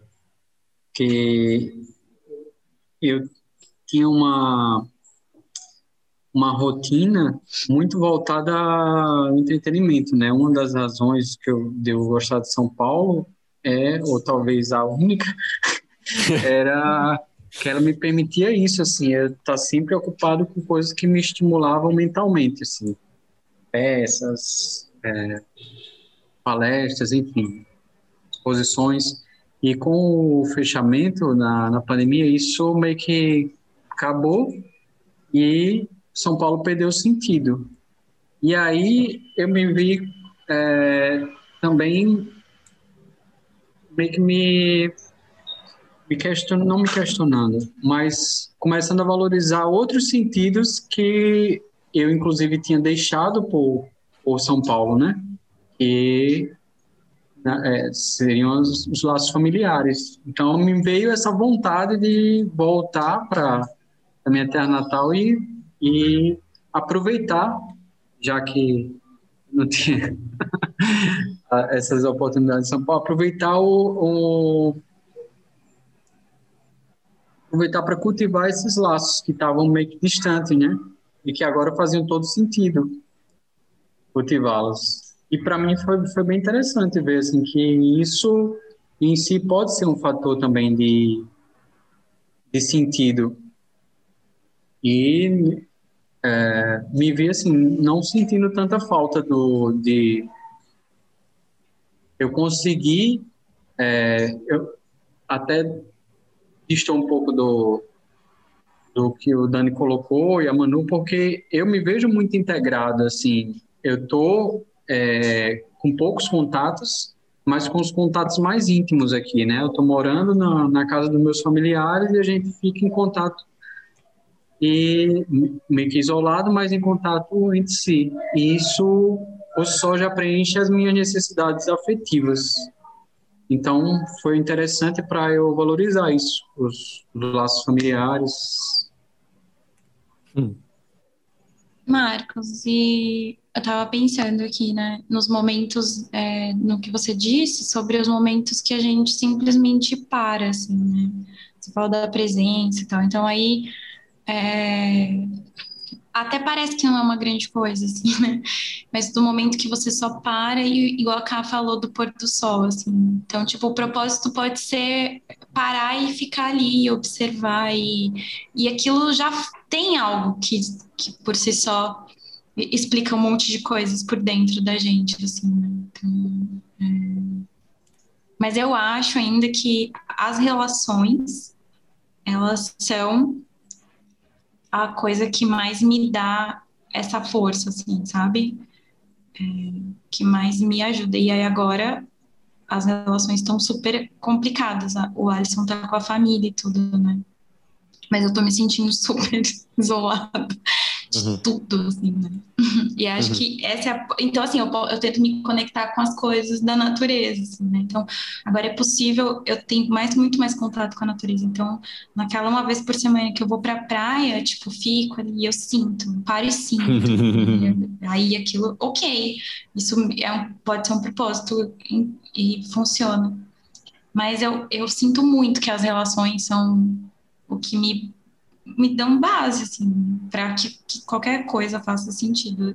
Eu posso estar fazendo qualquer coisa em qualquer lugar, eu não estou fazendo nada. Mas se eu estou ali, tipo, com as pessoas perto, eu posso fazer, sei lá, um bolo que aquilo vai fazer muito sentido, né? Uhum. E aí agora não, que, que, eu não sei direito, sabe? É, uhum. tá, tá faltando isso aí. Enfim. Hum. Saudade dos seus bolos, nossa senhora. nossa, Vocês não têm noção. eu, eu, eu, faço os bolos. No começo eu tava fazendo, falei, gente, o que, que eu faço com isso aqui? Eu dei pro porteiro, pra alguém. Aí eu falei, Manda agora pra gente. O que fazer? Eu falei, eu Manda queria fazer. Gente. Tenho essa energia de querer fazer. Matheus não, não curte muito doce. E aí eu tô fazendo todos os macarrões e risotos possíveis. Nossa, tipo, Manu. Alguém, eu preciso que alguém coma e eu quero fazer. E não tem pra quem dar. E eu fico, eu fico estranha, assim. Porque é isso, né? Teve um dia que a gente foi levar pro vizinho, assim. E eu falei, vai estragar, cara. Vai jogar no lixo. E, tipo... Hum. Aí tá faltando um pedaço, assim, né? De eu sentir que... Enfim. Hum. Sei lá. É, isso que Dani perguntou, eu fiquei pensando. Esses dias, né? Eu, eu faço análise, né, com psicanalista, uma psicanalista muito querida, e, e aí na, eu, eu falando assim, é engraçado assim, é, que tem um lugar meu que sofre por não estar tá sofrendo, sabe? Assim, sofre porque a gente está vivendo uma situação muito grave de pandemia e há um lugar que assim é, tá tudo bem assim tá tudo bem com as pessoas mais próximas né assim tô sofrendo é um sofrimento, né? É, de um contexto social, uma indignação. Eu fico assim muito mal com isso, mas tem uma camada de estar tá mal por estar tá bem, sabe? Não sei se está dando para entender. É, é, é, quase assim. É, é quase como se eu não sentisse que, que é legítimo eu estar tá bem, e de repente sentar e ver isso, um, pôr do sol, uh, um nascer do sol, tomar um banho de mar, porque isso vem é, com. Aí vem, enfim, vem uma culpa e é quase como se não pudesse aproveitar esses momentos, porque afinal a vida tá uma merda e tá muito ruim, né? E e daí, isso não pode ser sentido, né? Assim, no sentido de não de sentir, mas dar sentido para a vida. viver uma vida com isso sendo produzindo sentidos, né? Isso é adoecedor, né? Isso, isso, tira, né? Qualquer energia. Isso não ajuda nem, nem a mim, nem ao entorno, né? É, é, é um, é um ato não compassivo, né? Comigo mesma e, com, e, e vai refletir no, no em quem está em quem tá ao lado. Uh, mas pensando nisso do, do sentido, é, é, o, que eu, o que eu vejo, é, Dani, e que eu não, não eu estou experimentando e aprendendo, mas eu acho que eu estou ganhando um senso de resiliência que é algo que não, que eu já vivi outras experiências dolorosas e tal, mas é quase como, aí eu vou, vou inspirada ainda no Victor Frankl, que é uma experiência desse lugar de aprisionamento, assim, um aprisionamento que a gente está nesse isolamento, né, e desse sofrimento que está permeando nossas vidas, mas assim, o que que dá para sustentar nisso, sabe? E aprender a reconhecer um nível de resiliência, de que dá para lidar com esse sofrimento. E, e, ele, né? E ele em si, né? É, produzir algo, porque não é porque está sofrendo que, que, que não descarta. É algo que a gente, já, a gente já conversou várias vezes sobre isso, né? O próprio sofrimento tem que produzir algum sentido, né?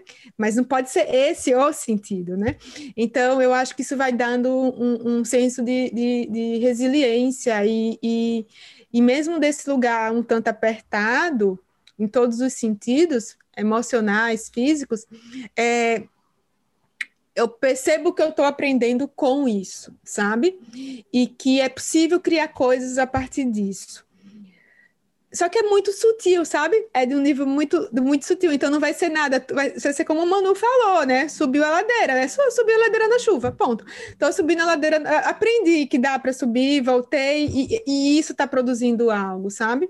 Quando, quando a gente estava falando um pouco antes, eu estava lembrando um pouco da experiência com minha avó, que foi a experiência com meus avós, mais, mais dramáticas, quando a minha avó enfim, cai, quebra o fêmur, tem um AVC, vem para cá com meu avô, aquela situação caótica que a vida vira, é, cuidar deles produziu muito sentido. Então, assim, tinha, um, tinha uma coisa ali que acontecia muito imediata, era muito concreto sabe? Assim, mesmo que fosse muito difícil, tinha uma concretude na troca do que estava acontecendo, tinha um sentido.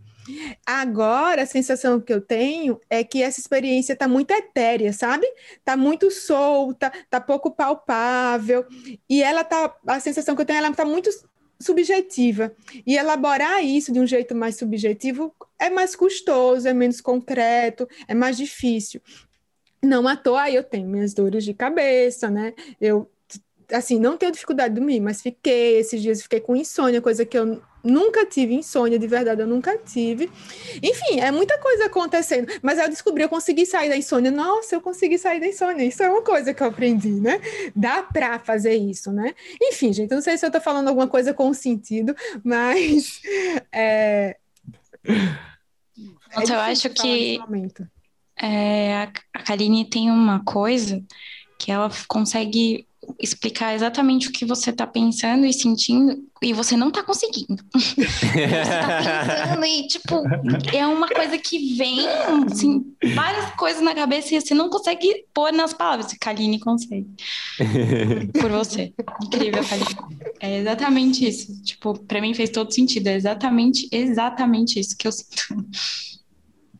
Quando vocês falam do elemento concreto da ação, isso me faz também pensar uma outra coisa, que é assim, o nosso modo de pensar ele está colonizado totalmente pelo imaginário do Estado Nacional. Então a nossa sensação, o Benedict Anderson que estuda nacionalismo falava que o surgimento da nação cria uma sensação de simultaneidade entre tudo que está acontecendo em locais diferentes, que até então não eram vistos como simultâneos, assim, eram processos que aconteciam com uma independência. Então, a gente olha, por exemplo, crueldades muito grandes sendo feitas no nível político, na, a nível de Estado-nação, e nós estamos muito impotentes em relação a isso, porque, enfim, é uma escala muito fora do nosso alcance.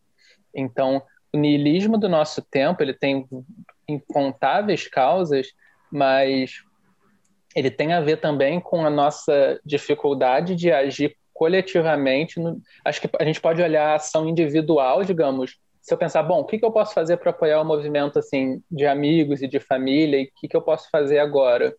Talvez aqui eu direcionei a minha atenção para um nível em que a ação é possível. Então seria mais ou menos aquela imagem. Uh, se eu estou num deserto e não vejo para onde ir, a minha energia vai murchar totalmente, porque, puta, qual é o sentido de eu andar se eu nem sei se é para lá que eu vou encontrar uma saída, se eu não se a saída está a muitos quilômetros e meu corpo não vai aguentar chegar, eu já nem vou andar isso tudo, já vou ficar por aqui mesmo, enfim. E se a gente vê um lugar, se a gente sabe que andando mais um pouco o cenário muda, a gente passa a conseguir focar a atenção em algo factível. Então, eu acho que a gente pode pensar, a gente precisa pensar politicamente a nível nacional, é claro, mas isso de localizar no local é, coisas factíveis, elas podem se harmonizar com o movimento político mais amplo, mas a gente passou a ver o que, que dá para fazer de fato, né? Então, muitas vezes eu estou falando isso porque muitas vezes eu vi que a energia me surgiu também no contexto da pandemia, quando era isso assim, eu pensei, pô, vou ajudar minha família a estar informada, sei lá, vou ajudar a, a comprar PFF2 e ver o que, que dá para fazer por aqui, enfim. Então, ainda que eu não consiga lutar pelo impeachment, por exemplo, embora eu gostaria muito, é, isso tira um pouco do niilismo.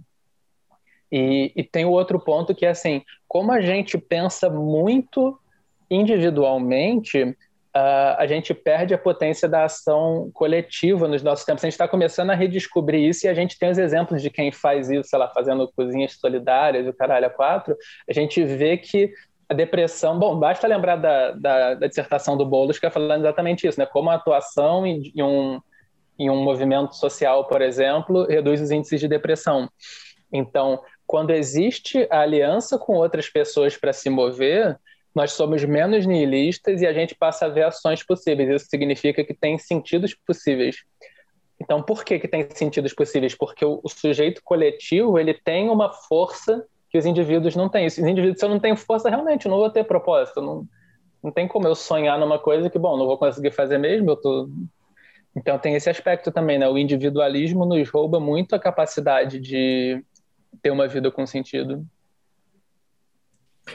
Isso, para mim, acho que voltando, conectando com isso que você falou agora, Marcos, com a reflexão anterior que o pessoal estava falando né, desse momento, é, ficou uma coisa que até tá no modo como, por exemplo, o, o, o Corton dá numa explicação do, dentro do Healthy Minds coloca, que às vezes é a gente não necessariamente inventar uma coisa nova em termos de propósito e tal, mas fazer uma reflexão do que já é importante para a gente, num certo sentido, então do que a gente já valoriza, que às vezes a gente pode ou não tá dando atenção para, que aí olha o que está cruzando a nossa fala. É relações, é ajudar os outros de alguma forma, é estar tá em contato com a natureza, é ter momentos de, de, de parar, é sentir que está sendo útil. Então, tipo, de algum jeito, a gente já tem esses. esses um, isso que em diferentes momentos da nossa vida e agora nesse microcosmos da pandemia a gente se notou mais vivo, mais com mais energia, que a gente já tem isso um pouco definido.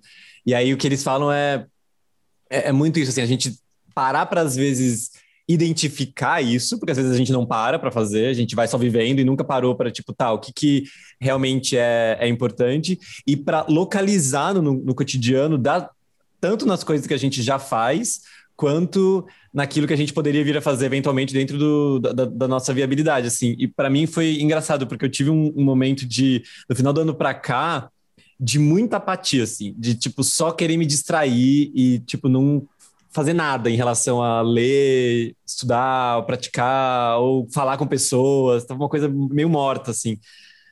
Só que aí é isso, assim, a importância da, da rede, por exemplo, né, de estar tá em lugares em que te movam para isso. Aí, tipo, ah, alguém daqui manda alguma mensagem e chama para alguma coisa. O Dani manda uma mensagem e fala, vamos começar um grupo de estudo do livro. Aí a gente come você começa a ser puxado de, de novo para coisas que fizeram sentido, que aí pode ser que ressoe naquele momento ou não, mas aí começa a ressoar aí de algum jeito aquilo surge de novo, te mostra para essas reflexões mais amplas, assim, de que tem uma energia ali que talvez você não esteja enxergando, mas uma pessoa da rede te ajuda a ver. Então, tipo, ó, olha isso, isso aqui é. Olha, olha que valor tem.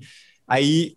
É, eu estava lendo hoje o Tuptendimpa falando sobre como a nossa motivação ela tem que estar conectada com esse aspecto de energia, de a gente sentir um certo desejo por fazer as coisas e por ir atrás das coisas, no nível de energia mesmo. E aí, um de, um de, uma das formas de cultivar essa energia vai ser ver exemplos de pessoas que estão se movimentando assim, vai ser alguém magnetizado de algum jeito, tipo, olha que massa que vai ser a gente fazer isso, olha como isso pode ser bom, sei lá, a gente vai sendo magnetizado e se conecta. E aí, isso, para mim, foi super importante, assim, ter esse contato com, com pessoas também, com a rede, no sentido de lembrar de coisas que, para mim, em outros momentos, me ajudaram a ver sentido e que eu tava meio que, tipo, só meio é, apagado e de repente tomar uns tapas na cara, assim. E aí começar a ver, por fazer e ter recompensas, de que é isso, assim, de que realmente move. Então, ah, sei lá, começa a ler um pouco mais sobre as coisas que eu sei que me nutrem, a ouvir coisas que eu sei que me nutrem, a, a identificar o que às vezes eu não identifico como rede. Então, tipo, família ou a gente aqui, já enxergar. Não é uma outra coisa, tipo, isso que a gente já está fazendo já é isso, então não precisa enxergar uma outra coisa. É, ou dar mais atenção para relações, também eu estava falando com o Dani agora. Ontem eu tive a chance de ver uma amiga pessoalmente, depois de muito tempo, assim, foi a primeira pessoa que eu vi pessoalmente, depois de muito tempo.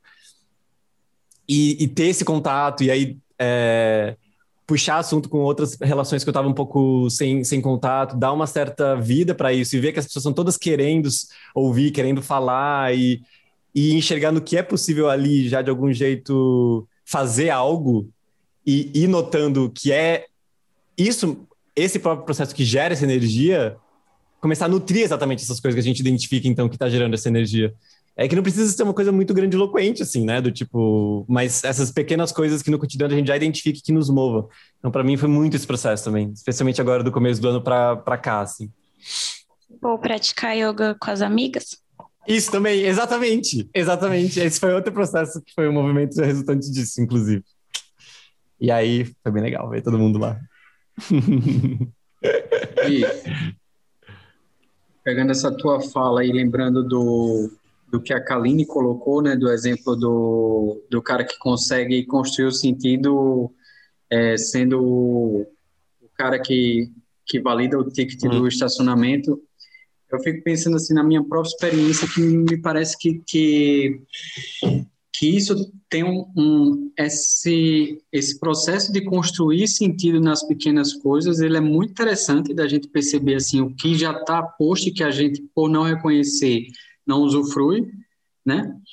É, mas também eu fico pensando que pode ter um limite também no sentido de que não bem no, no, nos exemplos que você colocou mas é, na minha própria experiência, por exemplo, eu lembro que quando eu vi esse, esse curta do, desse cara, do cara do estacionamento, eu me empolguei, assim, disse, vou aplicar isso no meu trabalho. Porque eu, eu tinha um trabalho que era semelhante, né, que era de atendimento e tal, mas que não me identificava com aquilo que eu estava, com as informações que eu estava prestando, com, com as coisas que eu estava, apesar de ver que tinha um benefício ali, um benefício social importante e até necessário.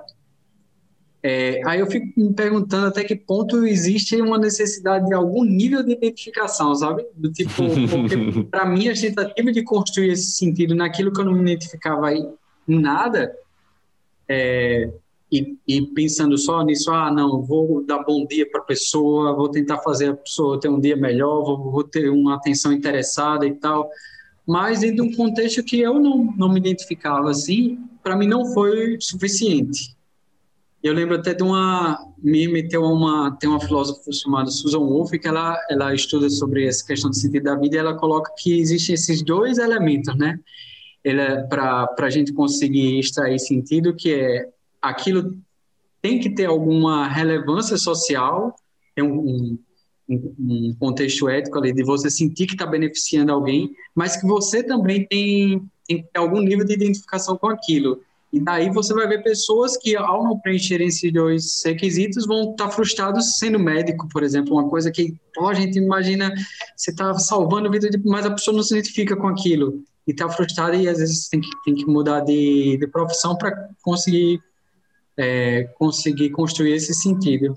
Eu fico pensando nisso, assim, o quanto e, e, o que é triste porque, de certa forma, a gente não tem muito controle disso, né? Do, do daquilo que a gente se identifica.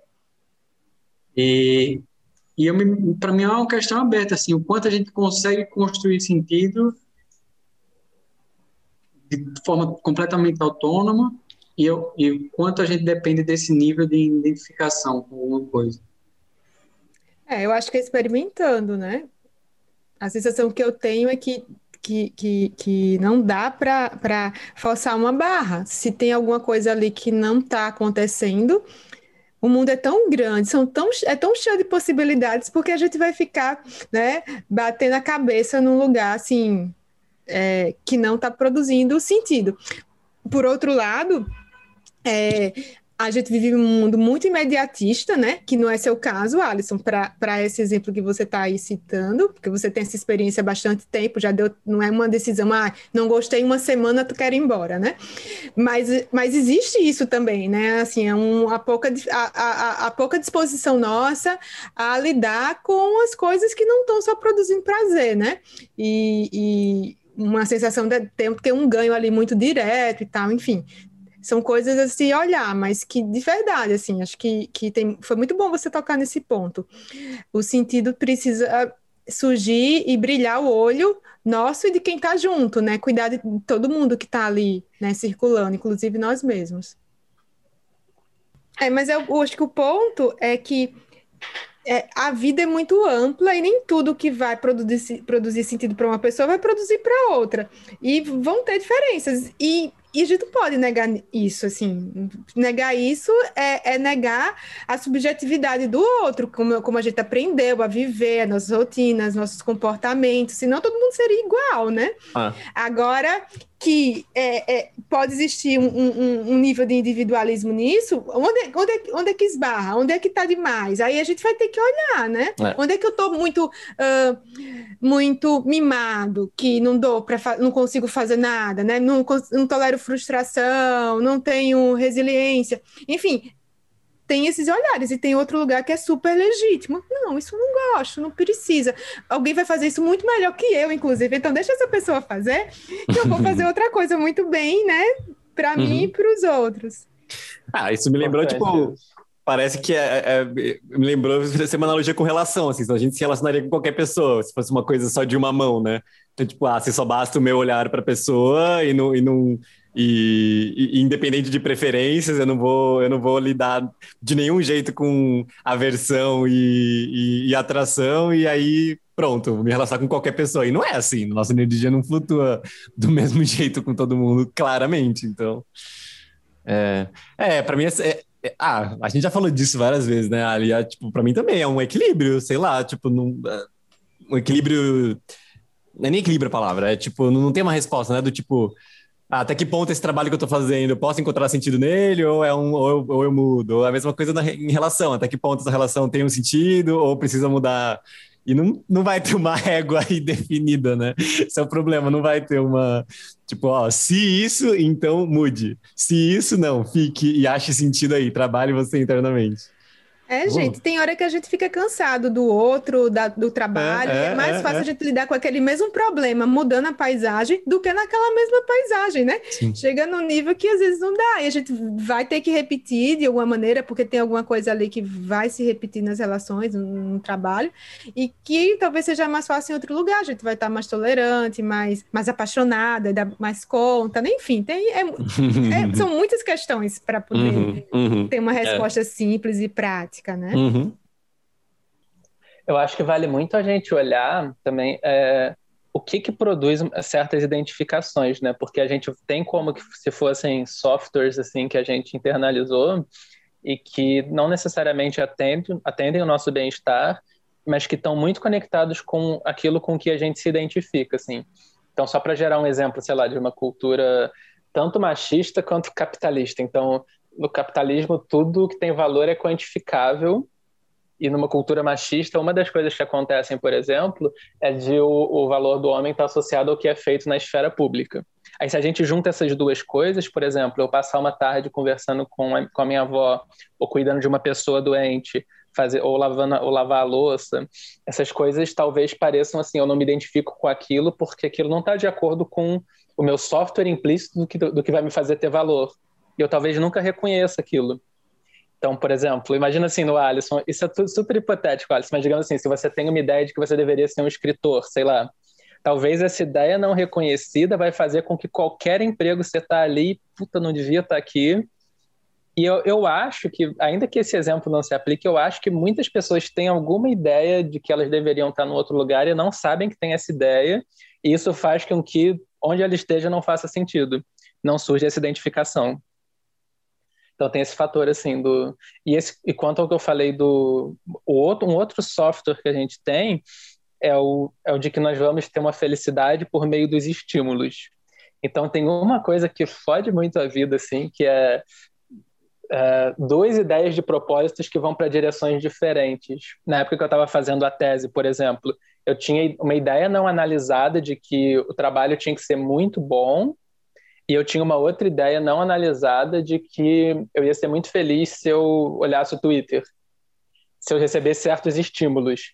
Então, eu tô ali, mas eu então eu não consigo fazer outras coisas, porque puta, eu tenho que fazer a tese, então eu não conseguia estar presente com as pessoas às vezes mentalmente, mas quando eu sentava para fazer a tese, eu auto, rapidinho já me ficava agitado porque eu quero olhar como estão as notícias e, e assistir vídeo de futebol antigo e não sei o quê.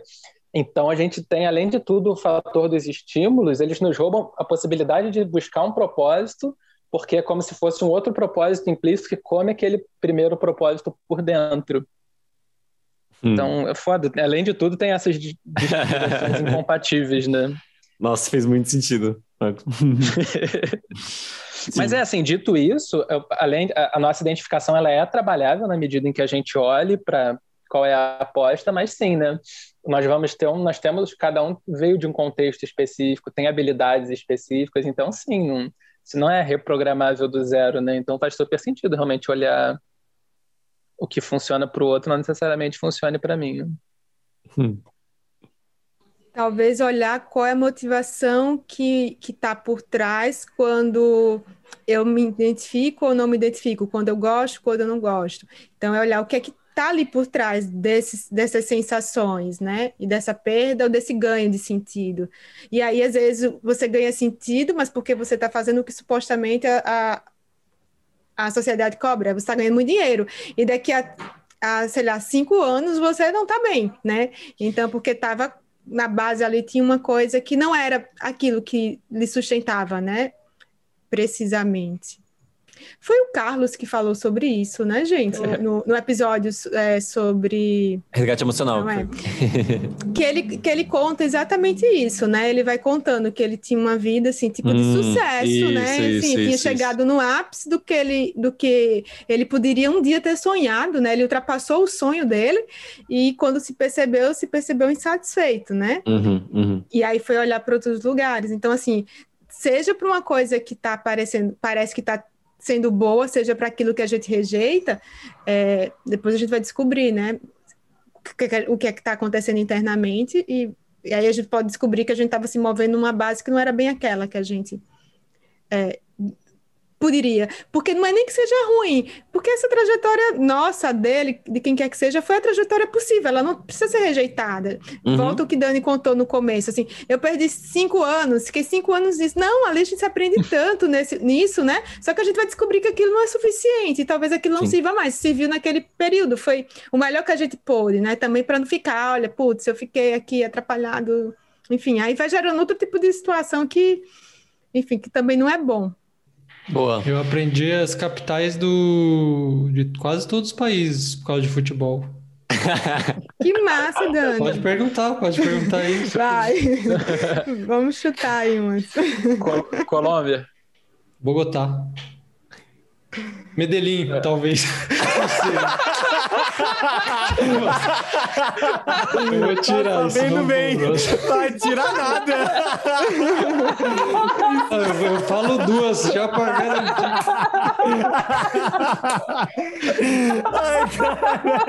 Mas eu acho que é Bogotá mesmo. Ai, Dani, valeu.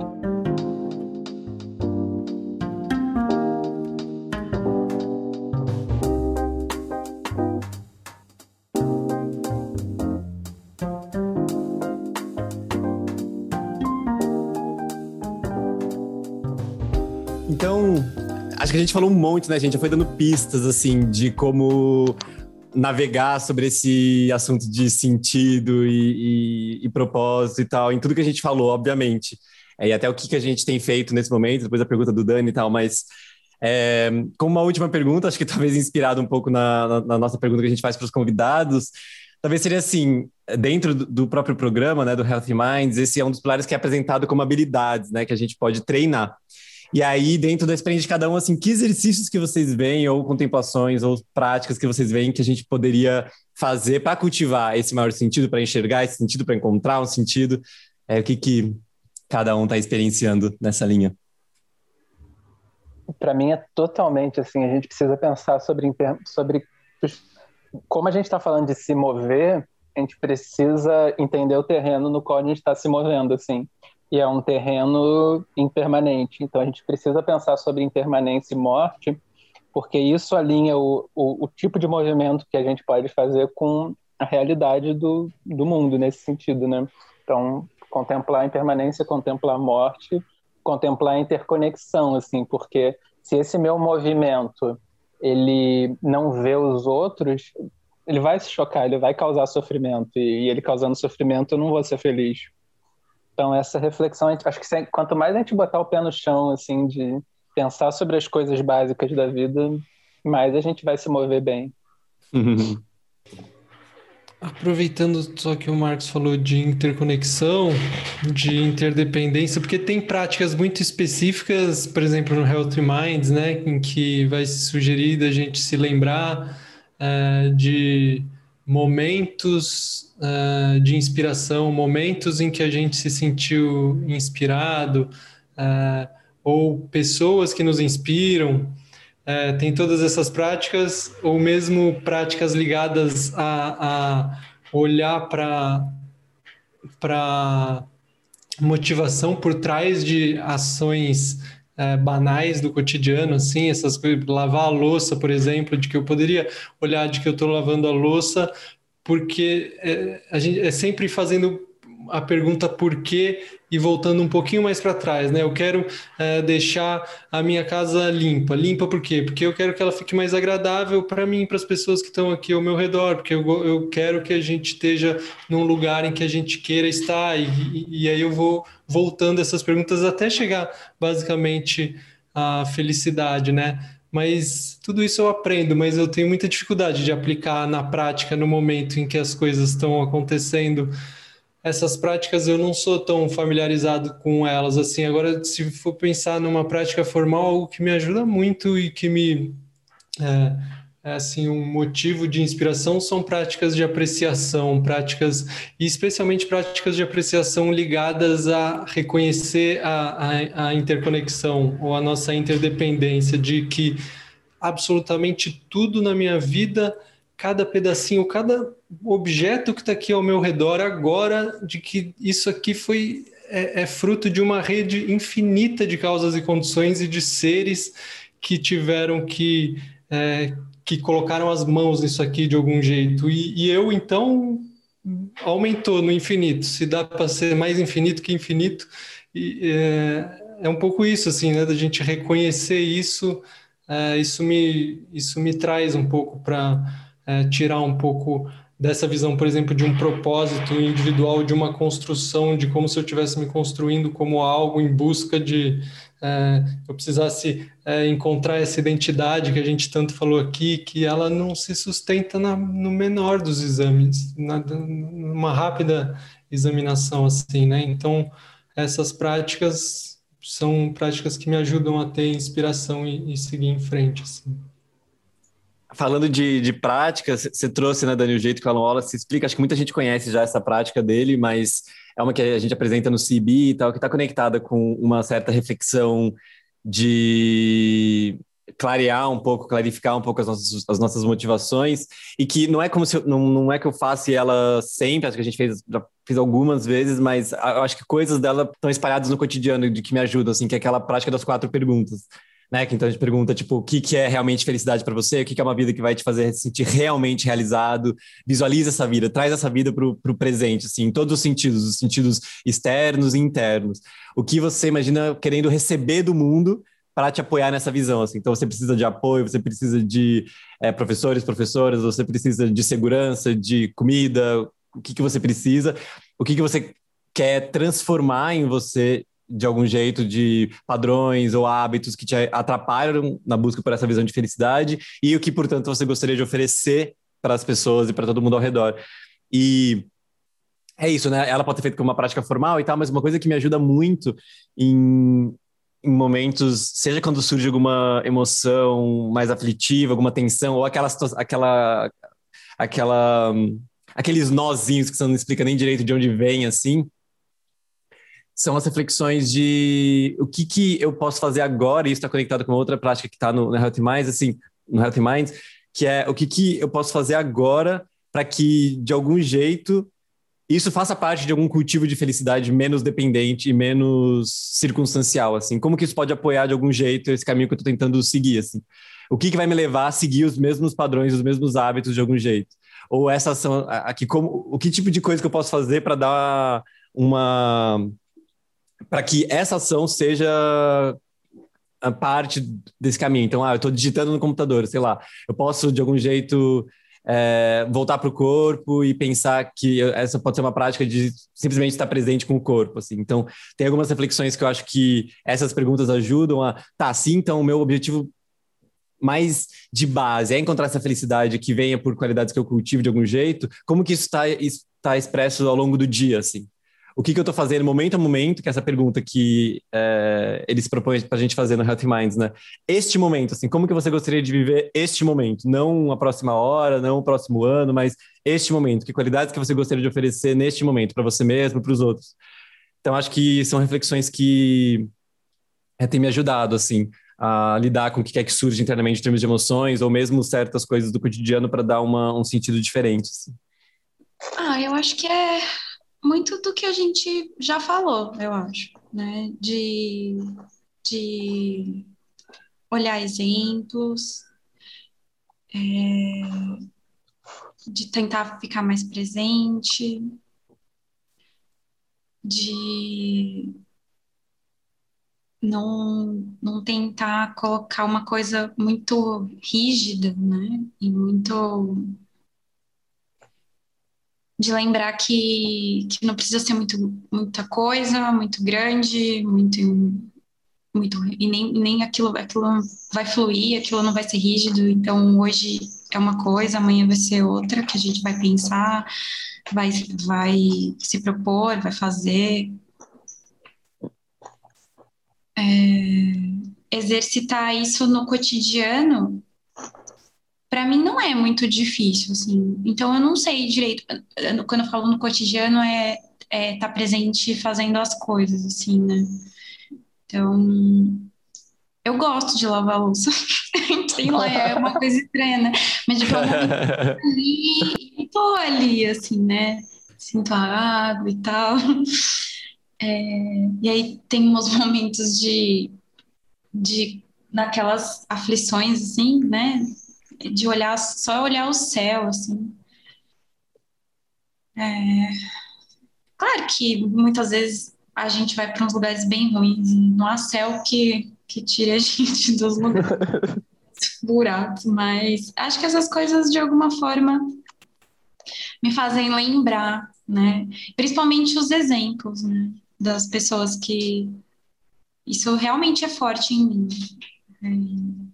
Às vezes pegar e olhar assim o Instagram do Padre Júlio, tipo, ele e aí ele escreve, né? Muitas vezes ele escreve estou cansado. E aí e aí você vai olhando e aquilo vai te inspirando, assim. Hum. É isso. E eu, uma coisa que eu me lembrei bastante é uma fala do Lama, porque quando eu penso nessa coisa de propósito e motivação, eu acho que essa fala do Lama me toca bastante e eu, eu, eu tava lembrando que eu acho que eu ouvi o Lama falando isso pessoalmente, assim, pelo hum. que eu me lembro, assim.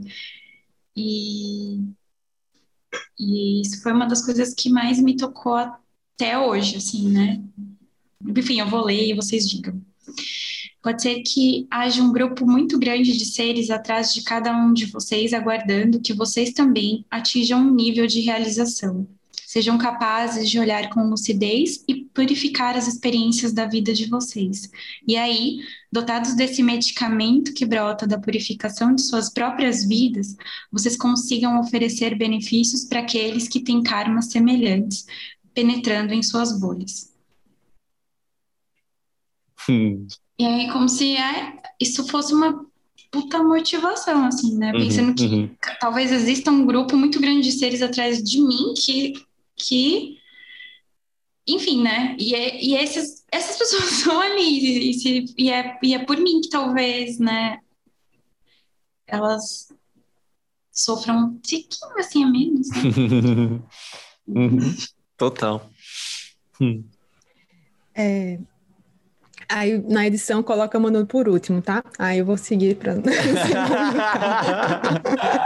Com essa sensação também, que acho que a gente já falou muito sobre isso, mas eu acho que nesse momento de pandemia, num momento onde assim, a situação está muito esticada, né?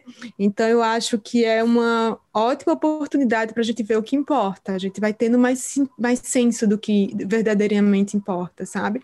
Então, é, seja quem perdeu entes queridos, seja quem perdeu emprego, seja quem, enfim, nesse estado de limitação que a gente se encontra, é, a gente vai começando a acessar o que, o que é, que é bom mesmo, o que é que me faz bem mesmo. E nessa experiência, muitas vezes a gente vai descobrir que são coisas muito simples, como a gente já falou aqui, né? As, as próprias relações. Uh, às vezes é comer uma comida gostosa, né? Assim, é, são, são coisas, assim, muito, muito simples.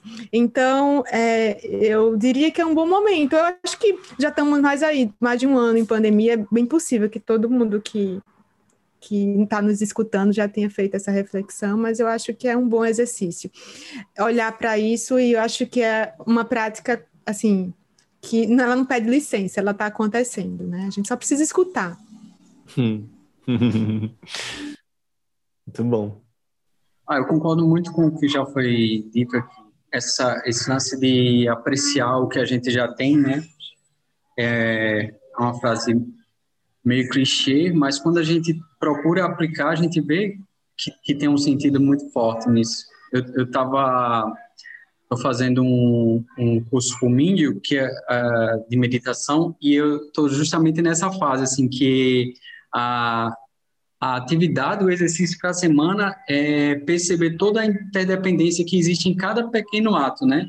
Cada pequena refeição, é, a riqueza que é ter um corpo humano, a riqueza que é ter uma mãe amorosa, coisas que geralmente passam batido, mas quando a gente traz atenção para isso, quando a gente pensa e reflete sobre isso, isso traz uma uma sensação boa, né? Uma sensação de, de gratidão, de apreciação que, como fala assim, um quentinho no coração, né?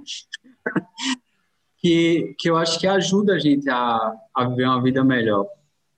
E outras coisas também é, o Victor Frank tem uma, uma frase que eu acho interessante, que ele fala assim, que é qual a história que a gente quer contar, né? E, eu vou ler aqui. Ele fala assim, é, que seria como uma, uma maneira de a gente perceber se a nossa vida está indo para um, um lugar de sentido. Que ele fala assim, haja como se estivesse no final da vida, olhando sua biografia e se detendo exatamente no capítulo referente ao momento atual. Que, por milagre, lhe fosse permitido decidir o conteúdo do capítulo seguinte. Eu acho essa provocação que ele faz fantástica, assim, para a gente refletir, assim, qual é a história que eu quero contar a partir de agora, né?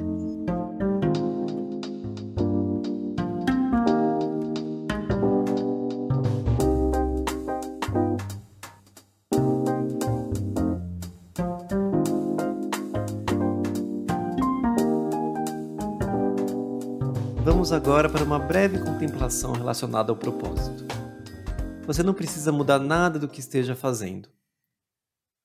Nós vamos praticar mudar um pouco a nossa atitude, para vermos as coisas de um jeito diferente. E como vamos refletir ao longo da prática com algumas perguntas, melhor que o que estejamos fazendo agora seja uma atividade simples, que não exija muito foco. Podemos iniciar relaxando o corpo, soltando qualquer tensão, mesmo em meio ao que quer que estejamos fazendo. Podemos levar a consciência para o corpo, notando os movimentos que estivermos fazendo, sem que isso pareça ser uma grande coisa. Simplesmente levamos a consciência para o corpo todo e notamos as sensações que surgirem. Seguimos respirando naturalmente sem controlar ou tentar modificar a respiração.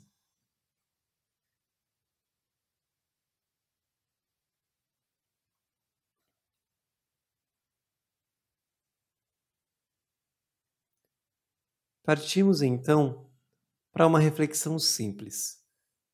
Vamos notar o quão importante este exato momento é. Ele é tudo o que nós realmente temos. Nós não sabemos o que o futuro reserva para nós. Então solte as grandes perguntas sobre a vida neste momento e se pergunte apenas: como eu quero viver este momento, este exato momento? Que qualidades quero oferecer para mim mesmo e para os outros neste exato momento? Como posso viver este momento de forma a seguir o meu desejo mais profundo de ser feliz, de ficar bem e de evitar o sofrimento? Note o que surge quando você se coloca essas perguntas.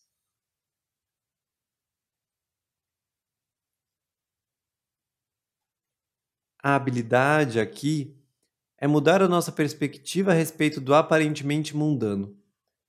Tudo o que você precisa fazer é se lembrar disso em pequenos momentos ao longo do dia. Este poderia ser o meu último momento. Como eu quero vivê-lo? Perguntar para si mesmo essa questão vai naturalmente mudar a sua perspectiva. Você não precisa fazer mais nada. Simplesmente faça a pergunta e siga.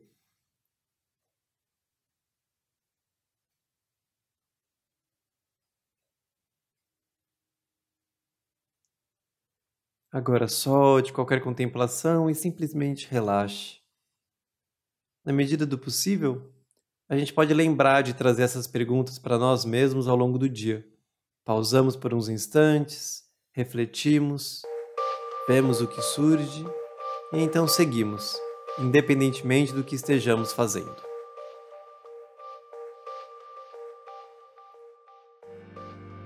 Então, maravilha, gente. A gente está super feliz com a gravação desse programa. A gente vai se encaminhando para o final aqui. Que seja um papo que é, apoie as reflexões e, e, seja uma companhia aí para todo mundo que está ouvindo, seja benéfico de algum jeito.